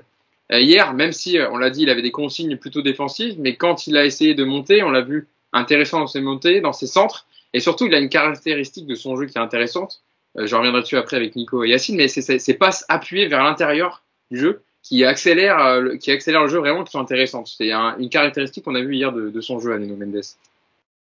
Ouais, la première titularisation pardon, il fait 90 minutes. Donc euh, moi je trouve, je trouve quand même qu'il a, a, même défensivement, hein, il a intercepté quelques ballons, plutôt bien placé. Euh, il n'a pas été trop pris de vitesse. Euh, et puis sur le, le, jeu vers l'avant, ou en tout cas sur la partie offensive, euh, bah, il semblerait qu'il y ait eu des, des, des, consignes de Pochettino. Donc effectivement, il a, il a peut-être pas pu lâcher les chevaux. Et puis en fait, devant lui quand même, il y avait quand même, du, il y avait quand même du monde aussi. Euh, mais tu le retrouves à l'avant-dernière passe sur le sur la passe décisive, même si dans les arrêts de jeu, c'est quand même lui qui fait l'avant-dernière passe. Il joue vers euh, vers Mbappé. Euh, tu l'as retrouvé une ou deux fois en position de centre. Euh, alors c'est vrai qu'il a pas débordé. Euh, si je crois qu'il a fait une ou deux fois quand même malgré tout. sinon il y a eu des centres plutôt en phase arrêtée. non, moi je trouve que c'est de bonne augure parce que contrairement à Diallo, effectivement, lorsqu'il dépasse la ligne médiane, techniquement c'est déjà mieux. au niveau des passes, comme tu l'as dit, effectivement, il est capable de faire ce, ce, ce type de passe. Euh, après, il faudra voir dans voilà peut-être à, à, quand, quand tu auras plus le, le ballon ou, quand tu auras plus d'espace devant lui, il euh, faudra voir comment ça se passe. Mais en tout cas, euh, je, je l'avais déjà dit quand il était rentré face à Bruges. Je pense que pour Diallo, euh, c'est terminé, hormis une, une, blessure. Et en plus, Bernat, il va sans doute, il est sur le, le chemin du retour. Alors, ça fait un mois et demi qu'on dit ça et on l'a toujours pas vu. Il y, a des, il y, a des, bouchons apparemment sur le chemin. Mais oui. Il est bloqué au péage. Non, mais ce qui est curieux, c'est que Bernat, tu le vois à tous les entraînements en photo, et tu te demandes ce qui l'empêche, en fait, de jouer, ne serait-ce que, bah, je sais pas, de le tester 5 minutes, 10 minutes à la fin d'un match. Donc voilà, mais non, non, Nuno Mendes, c'est que le début, et, et, et ce qu'il montre est plutôt, est plutôt prometteur. Donc, euh, j'ai pas de souci. Tout comme Marquinhos, je, suis, comme mes deux camarades, c'est vrai qu'il a l'air un petit peu moins bien. Après, c'est le début de saison. Il y a eu les allers-retours au Brésil, etc ouais, je pense que quand ça va stabiliser, on va retrouver le, on va retrouver le, le Marquinhos solide avec des, des, avec une bonne relance, intelligent, etc. Je, je, je m'en fais pas. Je suis peut-être un peu plus inquiet pour Kimpembe qui arrive toujours pas malgré tout à, oh, à récupérer a... son, son, son, réel niveau. Il a été bon hier, Kimpembe. Je non, je parle pas que d'hier. Je, je, te parle de l'ensemble depuis le, ouais. de, de, depuis le début de saison. Parce qu'après, il faudra voir, faudra voir encore une fois si euh, Ramos revient et s'il est apte. De toute façon, Ramos jouera hein, quoi qu'il arrive. Alors soit Pochettino, il fait de la politique, il veut pas s'emmerder, il va, il va, il, comme je vous l'ai dit, il va utiliser les trois dans une défense à trois. Soit il fera jouer la concurrence, c'est peut-être ça aussi qui le gêne. Et puis en parlant de concurrence, j'espère qu'on parlera un petit peu de Donnarumma. Eh ben, Hier, euh, il n'était pas. Voilà. On va en parler juste après, justement. Ce sera notre dernier débat. Voilà, très bien. Prendre le podcast. Mais Yacine, sur ces passes euh, claquées de, de Mendes intérieur, je suis sûr que ça t'a plu ça. Parce que ouais. ça accélère le jeu et ça permet de, de ça dépasse vers l'avant surtout. C'est pas des places latérales où tu reviens derrière pour refaire un U, et etc. Bah, en fait, c'est marrant que tu dis ça parce que c'est en première, euh, en première mi-temps, il y a une passe comme ça à l'intérieur et je me dis, putain, enfin une passe avec de l'intensité. C'était fou quoi. Tu sais, tellement j'ai plus l'habitude. Euh, ouais, effectivement, il y a, y a cette, cette caractéristique là. Il y a a une, on a une deuxième avec cette idée de chaque prise de balle, en fait, la première idée, c'est d'aller vers l'avant. Pas tout le temps, mais en tout cas, la première idée, c'est d'aller vers l'avant. C'est pas juste de dire je contrôle et je redonne à Kimpembe à côté de moi et j'ai pas perdu le ballon. Euh, mais moi, il y a une chose qui m'a plus impressionné et j'espère que ça continuera. En fait, c'est que Nuno Mendes, Neymar ou pas Neymar devant lui, il en a rien à foutre. Quand il a décidé de pas donner le ballon ou que le jeu n'était pas là, il donnait pas le ballon. Et franchement, non mais c'est ah, hyper... Je pense à Baker quand tu dis ça, en fait. Je regardais Nico. non, Baker, lui, il n'avait même pas le choix de donner le ballon.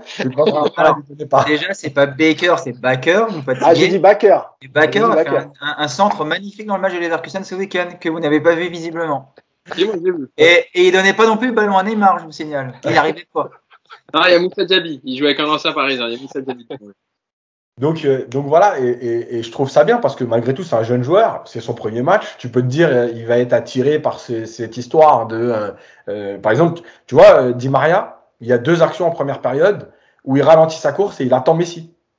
et là, en fait, Nuno Mendes, il s'en fout, c'est-à-dire que le jeu, il est parti percuter. D'ailleurs, à un moment donné, il a peut-être, il a poussé un peu trop l'action individuelle, il perd le ballon, mais il s'en fout, il est parti se replacer. Voilà, je trouve ça hyper intéressant parce que ça veut dire que déjà, il a un caractère, ça veut dire qu'aussi c'est pas question de Neymar ou pas. Pour lui, si le jeu est pas là, bah, il est pas là. Voilà. Et effectivement, je trouve qu'il y a quelque chose de dans sa technique, dans, dans, dans, sa qualité de centre, qui est hyper intéressante pour la suite. Alors après, c'est un match spécial, c'est un match où il avait, semble-t-il, des consignes plus défensives. Euh, mais je pense que c'est plutôt porteur d'espoir pour, pour l'avenir. Nico, tu vas rajouter un petit mot sur Nuno Mendes ou je te lance sur Donnarumma euh, bah, je te Non, non je suis né sur Donnarumma parce que je suis énervé parce que Yacine a dit exactement ce que je, savais qu'il allait le dire, je voulais le dire avant lui. Tu vois, je suis... Mais euh, en plus, on l'a entendu dans le stade. Je sais pas si Yacine l'a entendu aussi, mais à un moment, euh, à un moment, je sais pas si je l'ai entendu dans le stade ou s'il l'a revu pendant le replay, mais je, je crois que c'est non, c'est quand je l'ai regardé tout à l'heure. Tu l'entends à un moment Neymar qui, qui l'appelle Nuno, Nuno, il l'appelle deux trois fois. Et l'autre, en fait, il, il s'en fout, quoi. Il donne le ballon ailleurs parce que l'autre, il arrête. Neymar, il a arrêté devant lui. Il dit Mais qu'est-ce que tu donnes le ballon? T'as arrêté. Et euh, ouais, c'est vrai qu'on l'a bien vu. Ça, à un moment pareil, quand il va chercher Mbappé, alors qu'il y a Neymar devant qui réclame le ballon. Et c'est vrai qu'il a du caractère, le petit. Maintenant, j'attends de voir sur la durée parce que j'en connais d'autres, des, des, latéraux avec du caractère qui ont eu du mal à s'imposer côté gauche. Attendons. Quand il aura, quand il aura pris 2-3 soufflantes, ça va peut-être le calmer. Voilà, attendons. Puis il y a ça aussi. Je trouve qu'il y a des latéraux qui sont beaucoup mieux traités que d'autres au PSG. Ça, c'est dommage. Alors pourquoi ah, Il a, peut-être plus de matchs en professionnel que, que, que Baker l'avait quand il, est, quand il a commencé, quand il a débuté avec le PSG. C'est peut-être aussi pour ça qu'il a cette attitude ou, ou qu'il fait pas spécialement attention à ce qu'on va lui dire. Euh, parce que voilà, il a, il a, avec le Sporting, il a fait d'excellents matchs et, et, et, même si avec le Portugal, il, y a, il, est, il est barré par euh, notre ami Guerrero, euh, il, a, il a quand même un certain avenir et je pense que c'est peut-être la différence avec, euh, avec Baker, en dehors du, du ballon, du, de l'aspect technique, etc. Bon alors parlons de, de Gianluigi Donnarumma, le gardien italien qui était titularisé Nico hier euh, après c'était son deuxième match, hein, il avait joué contre Clermont déjà 90 minutes lors de la victoire 4-0. Hier il a été retitularisé euh, par, par Mauricio Pochettino donc qui continue à alterner entre Navas et, et, Donnarumma. Navas avait joué contre Bruges, on verra comment on verra qui sera titulaire mercredi. Euh, comment tu l'as trouvé toi Gianluigi Donnarumma? Euh, Bon il n'a pas eu beau, non plus euh, énormément de situations à gérer mais sur le but, j'ai vu qu'il y en a qui trouvaient qu'il était un peu fautif. En tout cas, qu'il n'avait pas fait la parade que Navas aurait peut-être pu faire. Alors d'abord, je l'ai trouvé grand. C'est impressionnant, franchement. Euh, Kimpembe et Marquinhos à côté, c'est des enfants. C'est euh, c'est une sacrée, euh, c'est une sacrée bébête le, Donnarumma. Euh, écoute, ouais, le but, je trouve que c'est, ça va vite quand même. Hein. Ça, ça va vite. La frappe de Paqueta, elle est sèche. Est-ce que euh, est-ce qu'on va commencer à comparer les deux dès qu'il un qui prend un but en disant Navas il aurait pu l'arrêter ou je vais pas rentrer là-dedans mais en tout cas le but il est beau il est pas décisif sur cette action là après au le jeu au pied il a pris euh, zéro risque mais il a été propre relance euh, souvent à la main tu sentais qu'il y avait des consignes de repartir de derrière et de pas pas balancer devant et puis après il a rien d'autre à faire du match quoi il y a la frappe de Shakiri vaguement qui qui, il prend aucun risque mais bon c'est il a pas beaucoup de boulot, hein, franchement. Euh, je crois que la frappe de Paqueta, c'est la seule vraie occasion des, des Lyonnais dans le match. Donc, euh, donc difficile de le juger, en tout cas, pour, euh, pour élargir un peu le débat. J'ai l'impression qu'on est parti sur une rotation d'un match sur deux. là. Je pense que Pochettino, il va, il va pas s'emmerder. Il va, il les faire jouer un match sur deux. on verra si c'est Navas qui joue à. Si c'est Navas qui joue à Metz, on verrait Saint-Etienne, on verrait Montpellier encore Donnarumma et Navas rejouerait la Ligue des Champions. Moi, je pense qu'on est parti là-dessus dans un premier temps. Et puis j'ai un peu l'impression que Pochettino, il attend qu'il y en ait un des deux qui commence à être moins bien pour, euh, titulariser l'autre définitivement. Il va pas prendre de risque. Mais euh, écoute, si tu un des deux et que ça les, ça les, je sais pas si ça peut marcher. C'est délicat ça aussi comme, comme, comme, comme débat. On va voir, on va voir. En tout cas, sur le match d'hier de Donnarumma, moi, je, trouvais que c'était un match plutôt tranquille de sa part. Pas eu grand chose à faire à l'arrivée. Et Mousse, sur cette, euh, enfin, cette concurrence qui est en train d'être mise en place, on avait dit, hein, on pensait, euh, que, sans savoir évidemment, mais que euh, Pochettino allait laisser Navas jusqu'à temps peut-être qu'il fasse une erreur ou qu'il le laisse Navas faire cette saison et puis Donnarumma la prendre la suite la saison prochaine. Et là, en fait, Mauricio Pochettino, il a rebattu les cartes assez rapidement puisque euh, Donnarumma a déjà joué deux matchs. Euh, on voit déjà qu'il y a une concurrence qui s'installe. Est-ce que pour toi, c'est la bonne, bonne option? Nico a l'air de dire que non. Toi, Mousse, ton avis? Non, je, je suis tout, tout, tout, à fait d'accord avec euh, Nico, s'il l'a dit. Euh, moi, je, je fais partie de ceux qui, qui, qui pensent que c'est pas bon d'instaurer une, une, concurrence entre deux gardiens, surtout que c'est deux bons gardiens. Euh, on l'a vu dans, dans, dans l'histoire récente du, du PSG, c'est déjà arrivé et ça n'a jamais donné de, de, bons résultats. Alors oui, hier c'était un match plutôt tranquille en termes d'occasion, mais sur une sortie, il me semble qu'il se trouve, je sais plus si sur un corner ou un centre, il se trouve quand même. On sait que c'est pas. Avec ouais, Ouais, ouais, ouais. Il- on- non, non, c'est c'est pas celle-là. Là, là, il me semble qu'il y a quand même faute. Il sort bien. Pour le coup, il sort bien sur celle-là. C'est Oui, oui, oui. Donc c'est pas sur celle-là. Et d'ailleurs, je pense qu'il y a faute de, de, de Boateng. Tu penses? Tu- Il te semble Ouais, oui, a- oui, non, bah, tu- c'est Ah il a une formule. Il y a faute de. il va même y avoir un gros carton là-dessus quand même. Mais oui, mais oui, oui, bien sûr, bien évidemment. Non, non, je, je parlais, je sais plus si c'est sur un centre, un corner, il, il, il est sorti là, il s'est, il s'est troué un peu, il a pas touché le ballon, il y avait beaucoup de monde euh, dans, dans la surface. Et sur le but, Nico, tu dis que, que ça va vite, mais si, si, si tu vois euh, l'espace entre le poteau et, et, et Donnarumma, il est, il est, il est petit. Paqueta réussit quand même à, mettre, euh, à, à placer sa balle. Je trouve qu'il y aurait quand même mieux à faire. Mais au-delà de ça, je trouve que de toute façon, ça, ça, ça ne peut pas fonctionner parce que à chaque fois l'un ou l'autre va avoir des doutes à chaque fois qu'il va faire une erreur ça va être est-ce qu'il va me remettre? Alors si, si l'idée c'est de mettre Navas que en Ligue des Champions et Donnarumma en Ligue 1 moi je trouve que c'est pas une bonne idée parce qu'il faut il- il- quand, quand, quand tu vas avoir des matchs importants en, en Ligue des Champions il faut que le gardien il soit prêt il faut qu'il ait eu des matchs avant qu'il tu vois qu'il qu'il soit exercé. L'entraînement ça suffit pas à ce niveau-là.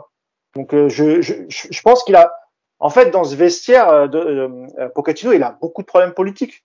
Il faut pas froisser, il peut pas froisser Navas parce qu'il a fait deux excellentes saisons, mais en même temps, tu as l'arrivée d'un gardien qui est champion d'Europe, qui a été élu meilleur joueur du tournoi. Euh, tu vois, tu as, la même problématique devant, tu as la même problématique au milieu, tu as la problématique derrière. Ça, ça fait quand même beaucoup de choses à gérer pour, euh, pour Pochettino, et moi je pense qu'il devrait prendre une décision, euh, soit en faveur de l'un ou en faveur de l'autre, mais, mais tu peux pas, ça, ça fonctionnera pas en alternance, encore une fois, parce que la Ligue des Champions, ça c'est pas t'auras des creux, euh, tu peux, peux pas mettre un mec qui a pas joué pendant deux semaines et qui va arriver là contre City euh, et face face à une équipe qui est terrible, qui a la possession, qui va te bombarder. Je, trouve ça compliqué moi pour euh, pour les deux gardiens et même pour leur morale, ça va finir par jouer sur leur morale et, et je trouve que c'est pas une bonne idée. Euh, Yacine, je sais pas si tu es d'accord avec moi, mais je trouvais que Navas, euh, quand il a joué ses matchs titulaires, je trouve qu'il est pas plus tendu parce que bon, on peut pas savoir comme ça, mais sur son visage, mais tu sens que l'année dernière il était serein, il y avait Sergio Rico avec qui il s'entendait très très bien et il savait que c'était le numéro un assuré, il avait peut-être plus de confiance, etc. Là, on sent que il a comme une épée de Damoclès au-dessus de la tête euh, en se disant si je fais vraiment un match euh, mauvais, moyen, euh, j'ai Donnarumma derrière le meilleur gardien de l'Euro qui euh, est là pour prendre ma place. Et ça joue forcément sur euh, quand tu es sur le terrain niveau mental parce que c'est pas pareil quand tu rentres sur le terrain en se disant bah il y en a un qui est prêt à prendre ma place euh, qui, a, qui a les dents qui rayent le parquet entre un numéro 2 qui se dit moi j'accepte mon poste et je jouerai les matchs de coupe euh, quand le, le, le, coach aura besoin de moi quoi. Ouais, c'était compliqué, hein, compliqué. Ouais, c'était une situation qu'on avait un peu prévue parce que parce que déjà Paris l'a vécu et parce que euh, tu l'as vécu avec deux gardiens moyens, tu le vis avec deux grands gardiens, mais c'est la même chose en fait. Euh, et oui, c'est vrai que sur euh, les premiers matchs de la saison, par exemple, Navas, j'avais vu moi de, des situations que je trouvais qu'il gérait mieux avant. On sentait qu'il y avait un truc comme si tu n'avais pas le droit à l'erreur, il y avait moins de sérénité. Il était bon, hein. je suis pas en train de dire qu'il était devenu pourri, mais, mais voilà. La deuxième chose, c'est que Mousse disait 15 jours sans match. Je pense que ce qu'a dit Nico, pour moi aussi, c'est le truc, c'est qu'il n'y a, pas, de 15 jours sans match parce qu'il y a des matchs tous les 3 jours. Et je pense qu'ils vont alterner comme ça avec, c'est mon idée, hein, de ce que je vois, Navas qui jouera la Ligue des Champions. Donc ça veut dire que par exemple, si à un moment donné, Navas joue le match de championnat avant et que le mardi d'après, il y a Ligue des Champions, il jouera deux matchs de suite. Et, ah, tu veux dire que forcément, il jouera toujours le match d'avant, Navas, c'est ça? Non, non, non. Ça veut dire, là, par exemple, il peut jouer Metz, pas Montpellier et City. Parce que, en okay. fait, entre Metz et City, il n'y a qu'une semaine. Oui, contre, en, si en gros, il, il, aura, il aura au pire une semaine sans, voilà. sans. D'accord. Voilà. Maintenant, moi, pour moi, ce qui me pose problème, c'est que c'est deux grands gardiens. Mais c'est pas deux gardiens au même style. Et à, à, à, à, partir de là, la défense, elle crée des automatismes avec son gardien. Je m'explique. Si un gardien, on va reprendre Bernard Lama pour comme ça, ça va parler à tout le monde, très fort sur les ballons aériens, ton positionnement défensif, il n'est pas le même que si ton gardien est très fort sur sa ligne mais ne sort pas. Et donc, Navas et Donnarumma, là-dessus, c'est pas du tout les mêmes profils.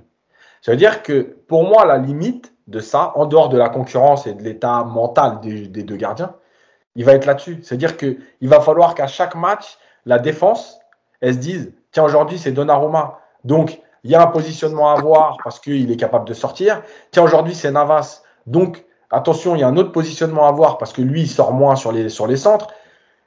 euh, ça devient compliqué. Déjà, créer des automatismes, c'est compliqué. Si en plus, à chaque match, tu dois te mettre un, switch en disant Attends, c'est Navas, donc là, on défend dans les 6 mètres. Là, c'est Donnarumma, donc on peut défendre au point de pénalty sur les corners. Ça va devenir compliqué, quoi. Et moi, c'est plus ça qui me fait peur. C'est qu'à un moment donné, et, on, peut, on peut ajouter à ça le jeu au pied. Euh, ils n'ont pas le même jeu au pied. Donc, à chaque match, ça va être je peux donner. Ah non, je peux pas donner. C'est pas Je demande là parce que c'est Navas. Non, je demande pas là parce que c'est Donnarumma. Bon, ça commence à faire beaucoup. Et le dernier point sur le but, je vais terminer là-dessus. Effectivement, on peut tout dire, hein, le but, premier poteau, etc. Sauf qu'en fait, Paqueta n'est pas attaqué. le, joueur est à 10 mètres de lui. C'est-à-dire que Paqueta, en fait, au moment où il arrive, et c'est Paqueta, il est capable d'ouvrir son pied et de choisir le deuxième poteau ou de frapper premier. Donc, euh, un gardien, encore une fois, je n'ai pas été gardien de but, mais j'ai échangé beaucoup avec les gardiens. Le gardien, son idée à lui, c'est de dire mon défenseur, il ferme un angle, je ferme le deuxième angle et je dois être propre sur l'angle que j'ai fermé. Si je choisis de, premier, de fermer premier poteau, je n'ai pas le droit de prendre premier poteau. Par contre, là, en fait, l'arrivée de Paqueta plein axe avec le défenseur trop loin, et donc Paqueta qui pourrait ouvrir son pied, mais en fait, de normal, il ne peut pas anticiper quelque chose. Il est obligé de se dire, bon, j'attends le dernier moment, et effectivement, le dernier moment, ça fait que l'autre, il, met, il rentre bien dans son ballon, ah ouais, il choisit, il est en retard parce que c'est. Bon, ouais, l'action, euh, vous voyez que la frappe de Paqueta, elle part très très vite. Hein, ouais, parce que bah oui, il arrive lancé. Et justement, il n'est pas là pour faire de, pour mettre un beau but, il est là pour marquer, donc il rentre bien dans son ballon. Et le temps de réaction, il est beaucoup plus réduit. Parce que tu te dis, oui, il peut ouvrir, donc euh, j'attends les deux en fait. Tu pars après le ballon. Bon, après, c'est euh, toi et ta chance, on va dire. Est-ce que tu as réagi assez vite pour stopper le ballon? Donc, oui, il est coupable dans le sens, il prend le but du côté fermé, mais par rapport à la configuration de l'action, pour moi, il n'est pas forcément coupable. Nico? Après, sur le dossier des gardiens, pour finir là-dessus, c'est que on sait tous que Donnarumma, ça va être le successeur et que ça va être le prochain gardien du PSG. Donc aujourd'hui, la question, c'est même pas de savoir qui il faut mettre, c'est de savoir comment faire que cette transition se passe bien. Parce qu'on aime tous Navas, parce que c'est un très grand gardien et qui mérite aussi d'avoir euh, un minimum de considération. Euh, moi, je trouve quand même que cette, euh, cette idée de se dire on va laisser la Ligue des Champions à Navas cette saison, on va faire jouer Donnarumma le plus souvent possible pour pas qu'il passe un an sur le banc de touche, c'est pas non plus un problème en soi, ça peut être bien géré. La seule chose là où je dis où ce dossier m'inquiète, c'est que à partir du moment où on dit il y a une concurrence, je fais jouer le meilleur, tu vas instaurer un doute dans les gardiens. Tu, est-ce que c'est moi qui vais jouer le prochain match Est-ce que je vais pas jouer? Là, là c'est là où je pense que ça peut être dangereux. Mais si demain Pochettino dit bon bah voilà, Navas va jouer la Ligue des Champions cette saison, quoi qu'il arrive, et puis bah on va alterner en championnat pour donner quand même du temps de jeu aussi à Donnarumma, ça peut le faire si les deux gardiens évidemment jouent le jeu. Je ne pense pas que ce soit un problème de rythme, un problème de confiance après par rapport à ça. Et puis il faut aussi que les deux s'entendent, il faut que, il qu'ils soient intelligents tous les deux. Donnarumma, on sait tous que l'an prochain ce sera gardien titulaire du PSG, que Navas ne sera plus là. Euh, voilà, c'est écrit, il n'y a pas de souci. Donc la seule chose, c'est qu'il faut faire ça bien. Et euh, je suis pas sûr que de dire euh, on n'a pas choisi, on va décider au match par match. Là, pour moi, c'est dangereux. Mais si tu mets clairement la hiérarchie en place avec une alternance des deux qui est bien définie, pourquoi pas? Ça me, ça me choque moins déjà, ça m'inquiète moins. Après, Nico, tu vois, sur l'entente, tu le disais, euh, on sait que par exemple l'année dernière, Navas et Rico s'entendaient très très bien. Euh, je crois qu'ils ont même passé des vacances ensemble parce que justement la hiérarchie était établie. Quand euh, Donnarumma arrive, lui, dans ses premiers, dans ses premières interviews, il dit moi, euh, je, je, suis là pour pour devenir numéro un. Et récemment, euh, son agent euh, Rayola, Mino Rayola, il, y a, vraiment il y a quelques jours, hein, j'avais une interview où il disait euh, qu'il avait aucun doute que Donnarumma serait titulaire cette saison au, Paris Saint-Germain, et donc il incluait, euh, je pense aussi dans sa tête la, Ligue des Champions. Donc c'est pour ça que c'est pour ça que je, pense que ça n'avait pas marché parce que comme comme vous l'avez dit, c'est deux grands gardiens, même si c'est deux styles différents, mais c'est deux très bons gardiens je suis pas sûr que ça, que même dans leur relation à tous les deux, alors je dis pas qu'ils vont se bagarrer, etc. Euh, je pense que c'est des joueurs intelligents et sont des adultes, ils vont, ils vont gérer la cohabitation, mais c'est, c'est beaucoup plus dur quand tu es en concurrence avec un gardien quasiment du même niveau qu'avec Rico, donc il savait très bien que il jouerait peut-être un peu les coupes et ça s'arrêterait là et ça serait pas en tout cas un danger pour euh, pour Navas. En tout cas, rendez-vous euh, pour la prochaine journée de Ligue 1 dès mercredi. Hein, donc, on verra aussi entre qui sera choisi par Pochettino entre Navas et euh, Donnarumma. Paris se rendra à Metz pour la pour la huitième euh, pour la huitième journée, septième journée. Non, septième, septième journée. Pardon. Et puis la huitième journée qui viendra samedi à 21h au Parc des Princes contre Montpellier pour pour la huitième journée de Ligue 1. et puis ensuite, il y aura, on le disait tout à l'heure, PSG Manchester City le mardi 28 septembre avec des champions pour la deuxième journée. Donc, Mercredi, non? Mardi. Mardi, mardi. mardi, Ouais, c'est mardi et mardi 21h.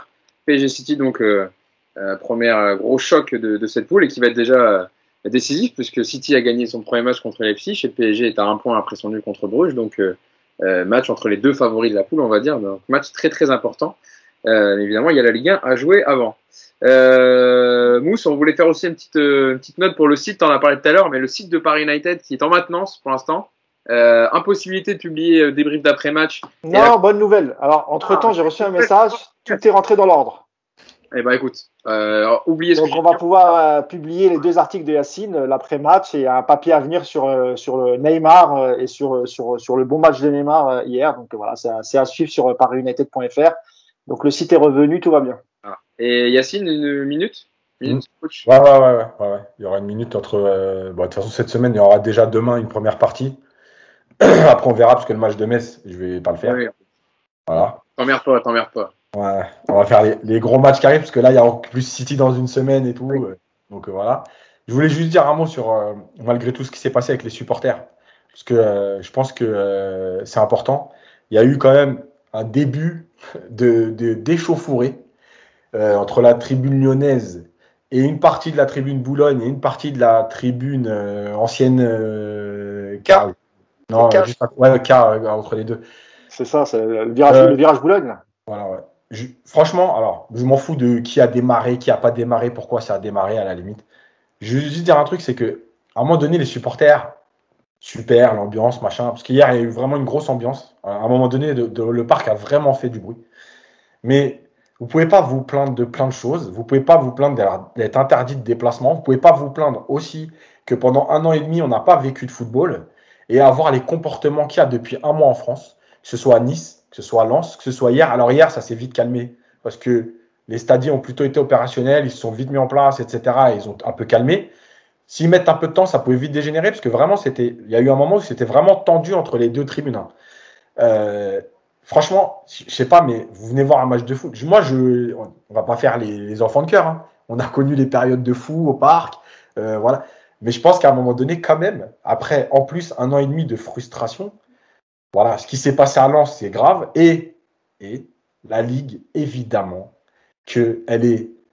Allez, je vais être gentil avec eux, je vais leur laisser 10%, donc 90% coupables. Parce qu'en ne prenant pas de réelles sanctions euh, sur tout ce qui s'est passé à Nice, vous avez juste ouvert une porte. Les, joueurs, les supporters aujourd'hui savent rentrer sur un terrain aujourd'hui, au barème de la Ligue de ce qui s'est passé, rentrer sur un terrain et foutre la merde, c'est match à huis clos et match à rejouer mais justement, Yacine, après. Bah, ouais, mais, mais, mais, match à huis clos, c'est les, enfin, les, les, supporters qui sont pénalisés en, en premier. le stade, évidemment, pour la billetterie, mais, non, mais, qu'un tu tires une balle dans le pied quand même. Oui, c'est qu'un match. tu as raison, mais malgré tout. Non, mais ça, veut dire. Je comprends, Moussin. Mais ça veut dire que si je te dis c'est 10 matchs à huis clos ou 10 matchs délocalisés, match perdu, peut-être que tu réfléchis un peu plus. Alors moi, je te dis, Yacine, en fait, la seule solution à ça, si tu veux vraiment qu'il n'y ait pas de débordement ou de pénétration sur le, sur le terrain, c'est vraiment de dire, voilà, c'est tu fais une, une règle à, la Ligue en disant, s'il y a pénétration sur le terrain des supporters, c'est perdu sur tapis vert directement. Et à ce moment-là, tu verras qu'il n'y aura aucun supporter qui va s'amuser. Si tu prends, si tu as les couilles de faire ça et de dire, c'est perdu sur tapis vert à partir du moment où il y a deux, trois supporters qui pénètrent sur la pelouse, euh, je, je, parle des, des euh, tapis, euh, défaites sur tapis vert pour pour les supporters de l'équipe en question. Hein. c'est pas, pas, forcément celui qui reçoit qui va être qui va être sanctionné. Sauf que tu peux avoir l'effet inverse, c'est-à-dire que si les supporters ont envie de se, de se, taper leur club, comme par exemple quand l'année dernière Bordeaux, les supporters de Bordeaux, ils étaient en tension avec leur club. Qu'est-ce qui t'empêche de les faire rentrer sur le terrain Ah ouais, mais tant pis pour eux. Ouais, non, mais... à ce moment-là, oui, non, mais, non, mais ça, ça, moi je comprends ce que tu veux dire, mais ça va être rare. La première, c'est les interdits de stade pour une vraie durée, c'est les massacrer. Euh, et, euh, je, voulais, je voulais revenir sur un truc, j'ai oublié. Vas-y, Hugo, prends la parole après. Je te... Euh, Nico, Nico. Moi, je suis, alors, je suis contre. Alors, j'ai pareil, j'ai vécu, j'étais jeune, hein, mais j'ai vécu les, les, les, années au parc dans les années 90 avec mon père quand on était abonné et j'ai vu des trucs je m'en rappelle encore. Euh, moi, je suis pas d'accord sur ces sanctions sur les clubs. Il y a un moment, il va falloir responsabiliser les supporters. Il va falloir individualiser les sanctions. Et ça, c'est pas malheureusement au club de le faire, c'est au pouvoir public.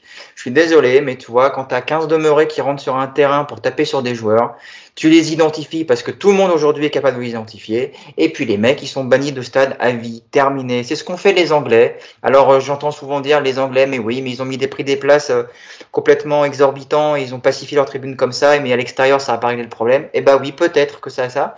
Mais euh, les Anglais, ils ont pris vraiment des sanctions lourdes. Et je peux t'affirmer que demain, si le mec qui est rentré sur la pelouse à Lens tu lui mets une interdiction de stade à vie, c'est-à-dire que bah, le mec, au lieu d'aller regarder son match, il va aller pointer au commissariat tous les samedis soirs à Lens, et puis après il ira retourner à la maison boire une bière avec Bobonne devant la télé. Peux t'affirmer que le mec il va réfléchir après. Et c'est pas au club de payer, tu vois. Même si les clubs ont évidemment des responsabilités, ils doivent aussi faire en sorte que tout se passe bien parce que c'est aussi leur charge. Mais il y a un moment où, encore une fois, il va falloir responsabiliser tous ces mecs qui se prennent pour je sais pas quoi. Et c'est vrai qu'hier au parc, alors euh, c'était devant moi, j'ai bien vu, hein, euh, c'était chaud un moment. Et même pas, même pas forcément avec, euh, avec la tribune, euh, même pas avec Boulogne, mais même avec plutôt la tribune latérale. Ouais, ouais. Ils se sont mis des coups de, de drapeau, et puis tu avais un, un ou deux Lyonnais qui étaient en train d'enjamber la barrière. Et je peux dire que les mecs dans la tribune latérale, ils ont fait les shows au début, après ils se sont sauvés, parce que ça devait être bien, bien tendu. Donc je pense que ça passe par ça, et on a gueulé sur le plan Le Prou. N'empêche que le plan Le Prou, bah, en fait, ils sont dégagés tous les mecs qui posaient problème. Et puis, bah, bizarrement, il, il, ça a réglé les problèmes. Bah, sans aller dans l'extrême d'un plan Le Prou, le mec qui est les Niçois, je te dis, hein, qui sont venus sur le terrain pour taper les Marseillais, ou le mec qui balance une bouteille sur le terrain, identification, terminé. Le mec, c'était son dernier match de sa vie dans un stade de football. Et là, je pense que ça réglerait les problèmes. Je suis assez, ouais. assez d'accord avec Nico, je dois dire. Yacine. Ouais, et je voulais finir. Et je pense qu'il y a beaucoup de jeunes dans les stades qui n'ont pas connu les stades avec les barrières, etc. Ça a été enlevé. Et je pense que vous savez pas ce que c'est de voir un match avec des barrières devant vous. Nous, on l'a vécu.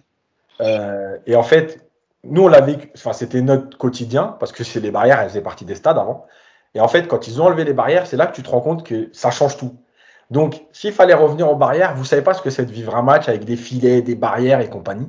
Donc, à un moment donné, juste, enfin, arrêtez quoi. Arrêtez d'être débile la tension, ça existe, il n'y a pas de problème. Moi, je, enfin, encore une fois, on a vécu des trucs.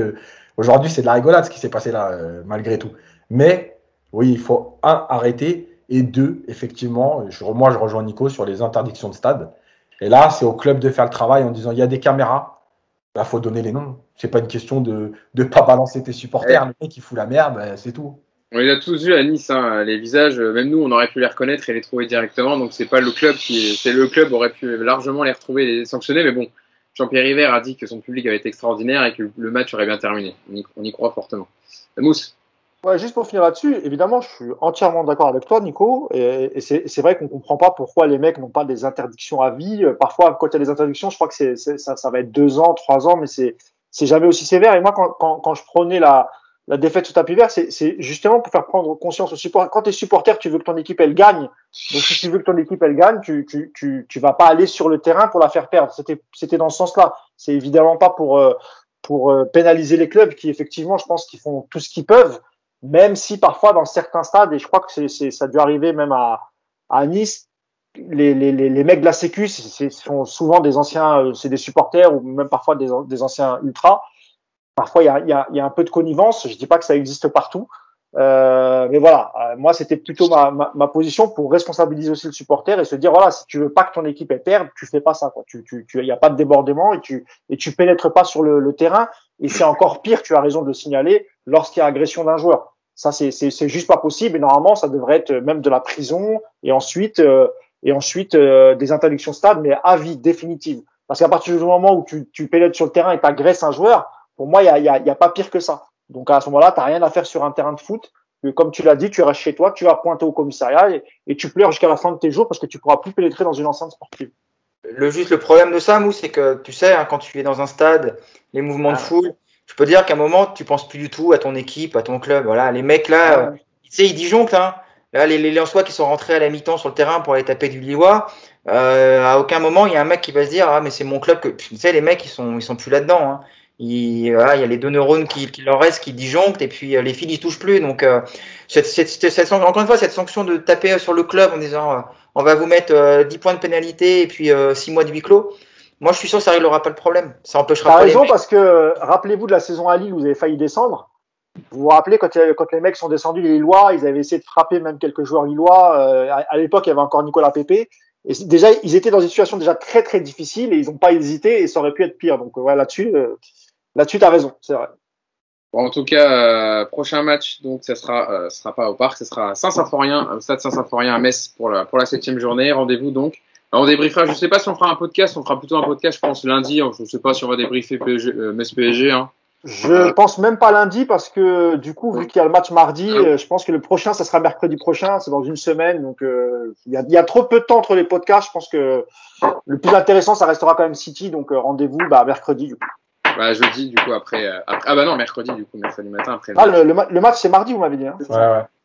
On Bah, peut peut-être ouais, faire je pense que- un- on peut peut-être faire un podcast sur les travaux de, d'Hugo demain ou après-demain pour savoir où Faire ça un petit point, ouais. Faire un petit Ouais, point. là, là, ça, ils ont arrêté un peu le marteau-piqueur et la, la perceuse. Ils m'ont laissé un peu Ah, tranquille. C'est l'heure de l'apéro peut-être pour eux, tu vois.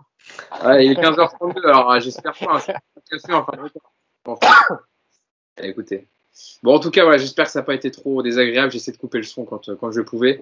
Merci à, à vous trois, merci Yacine, merci Nico Merci et tous d'avoir été avec moi pour, pour revenir sur ce match. Donc, cette victoire du Paris Saint-Germain et donc la place de leader pour le Paris Saint-Germain avec ses 18 points. Et puis, donc, on se donne rendez-vous après le match de Ligue des Champions contre City, mercredi prochain. Salut à tous. Ciao. Salut. Salut.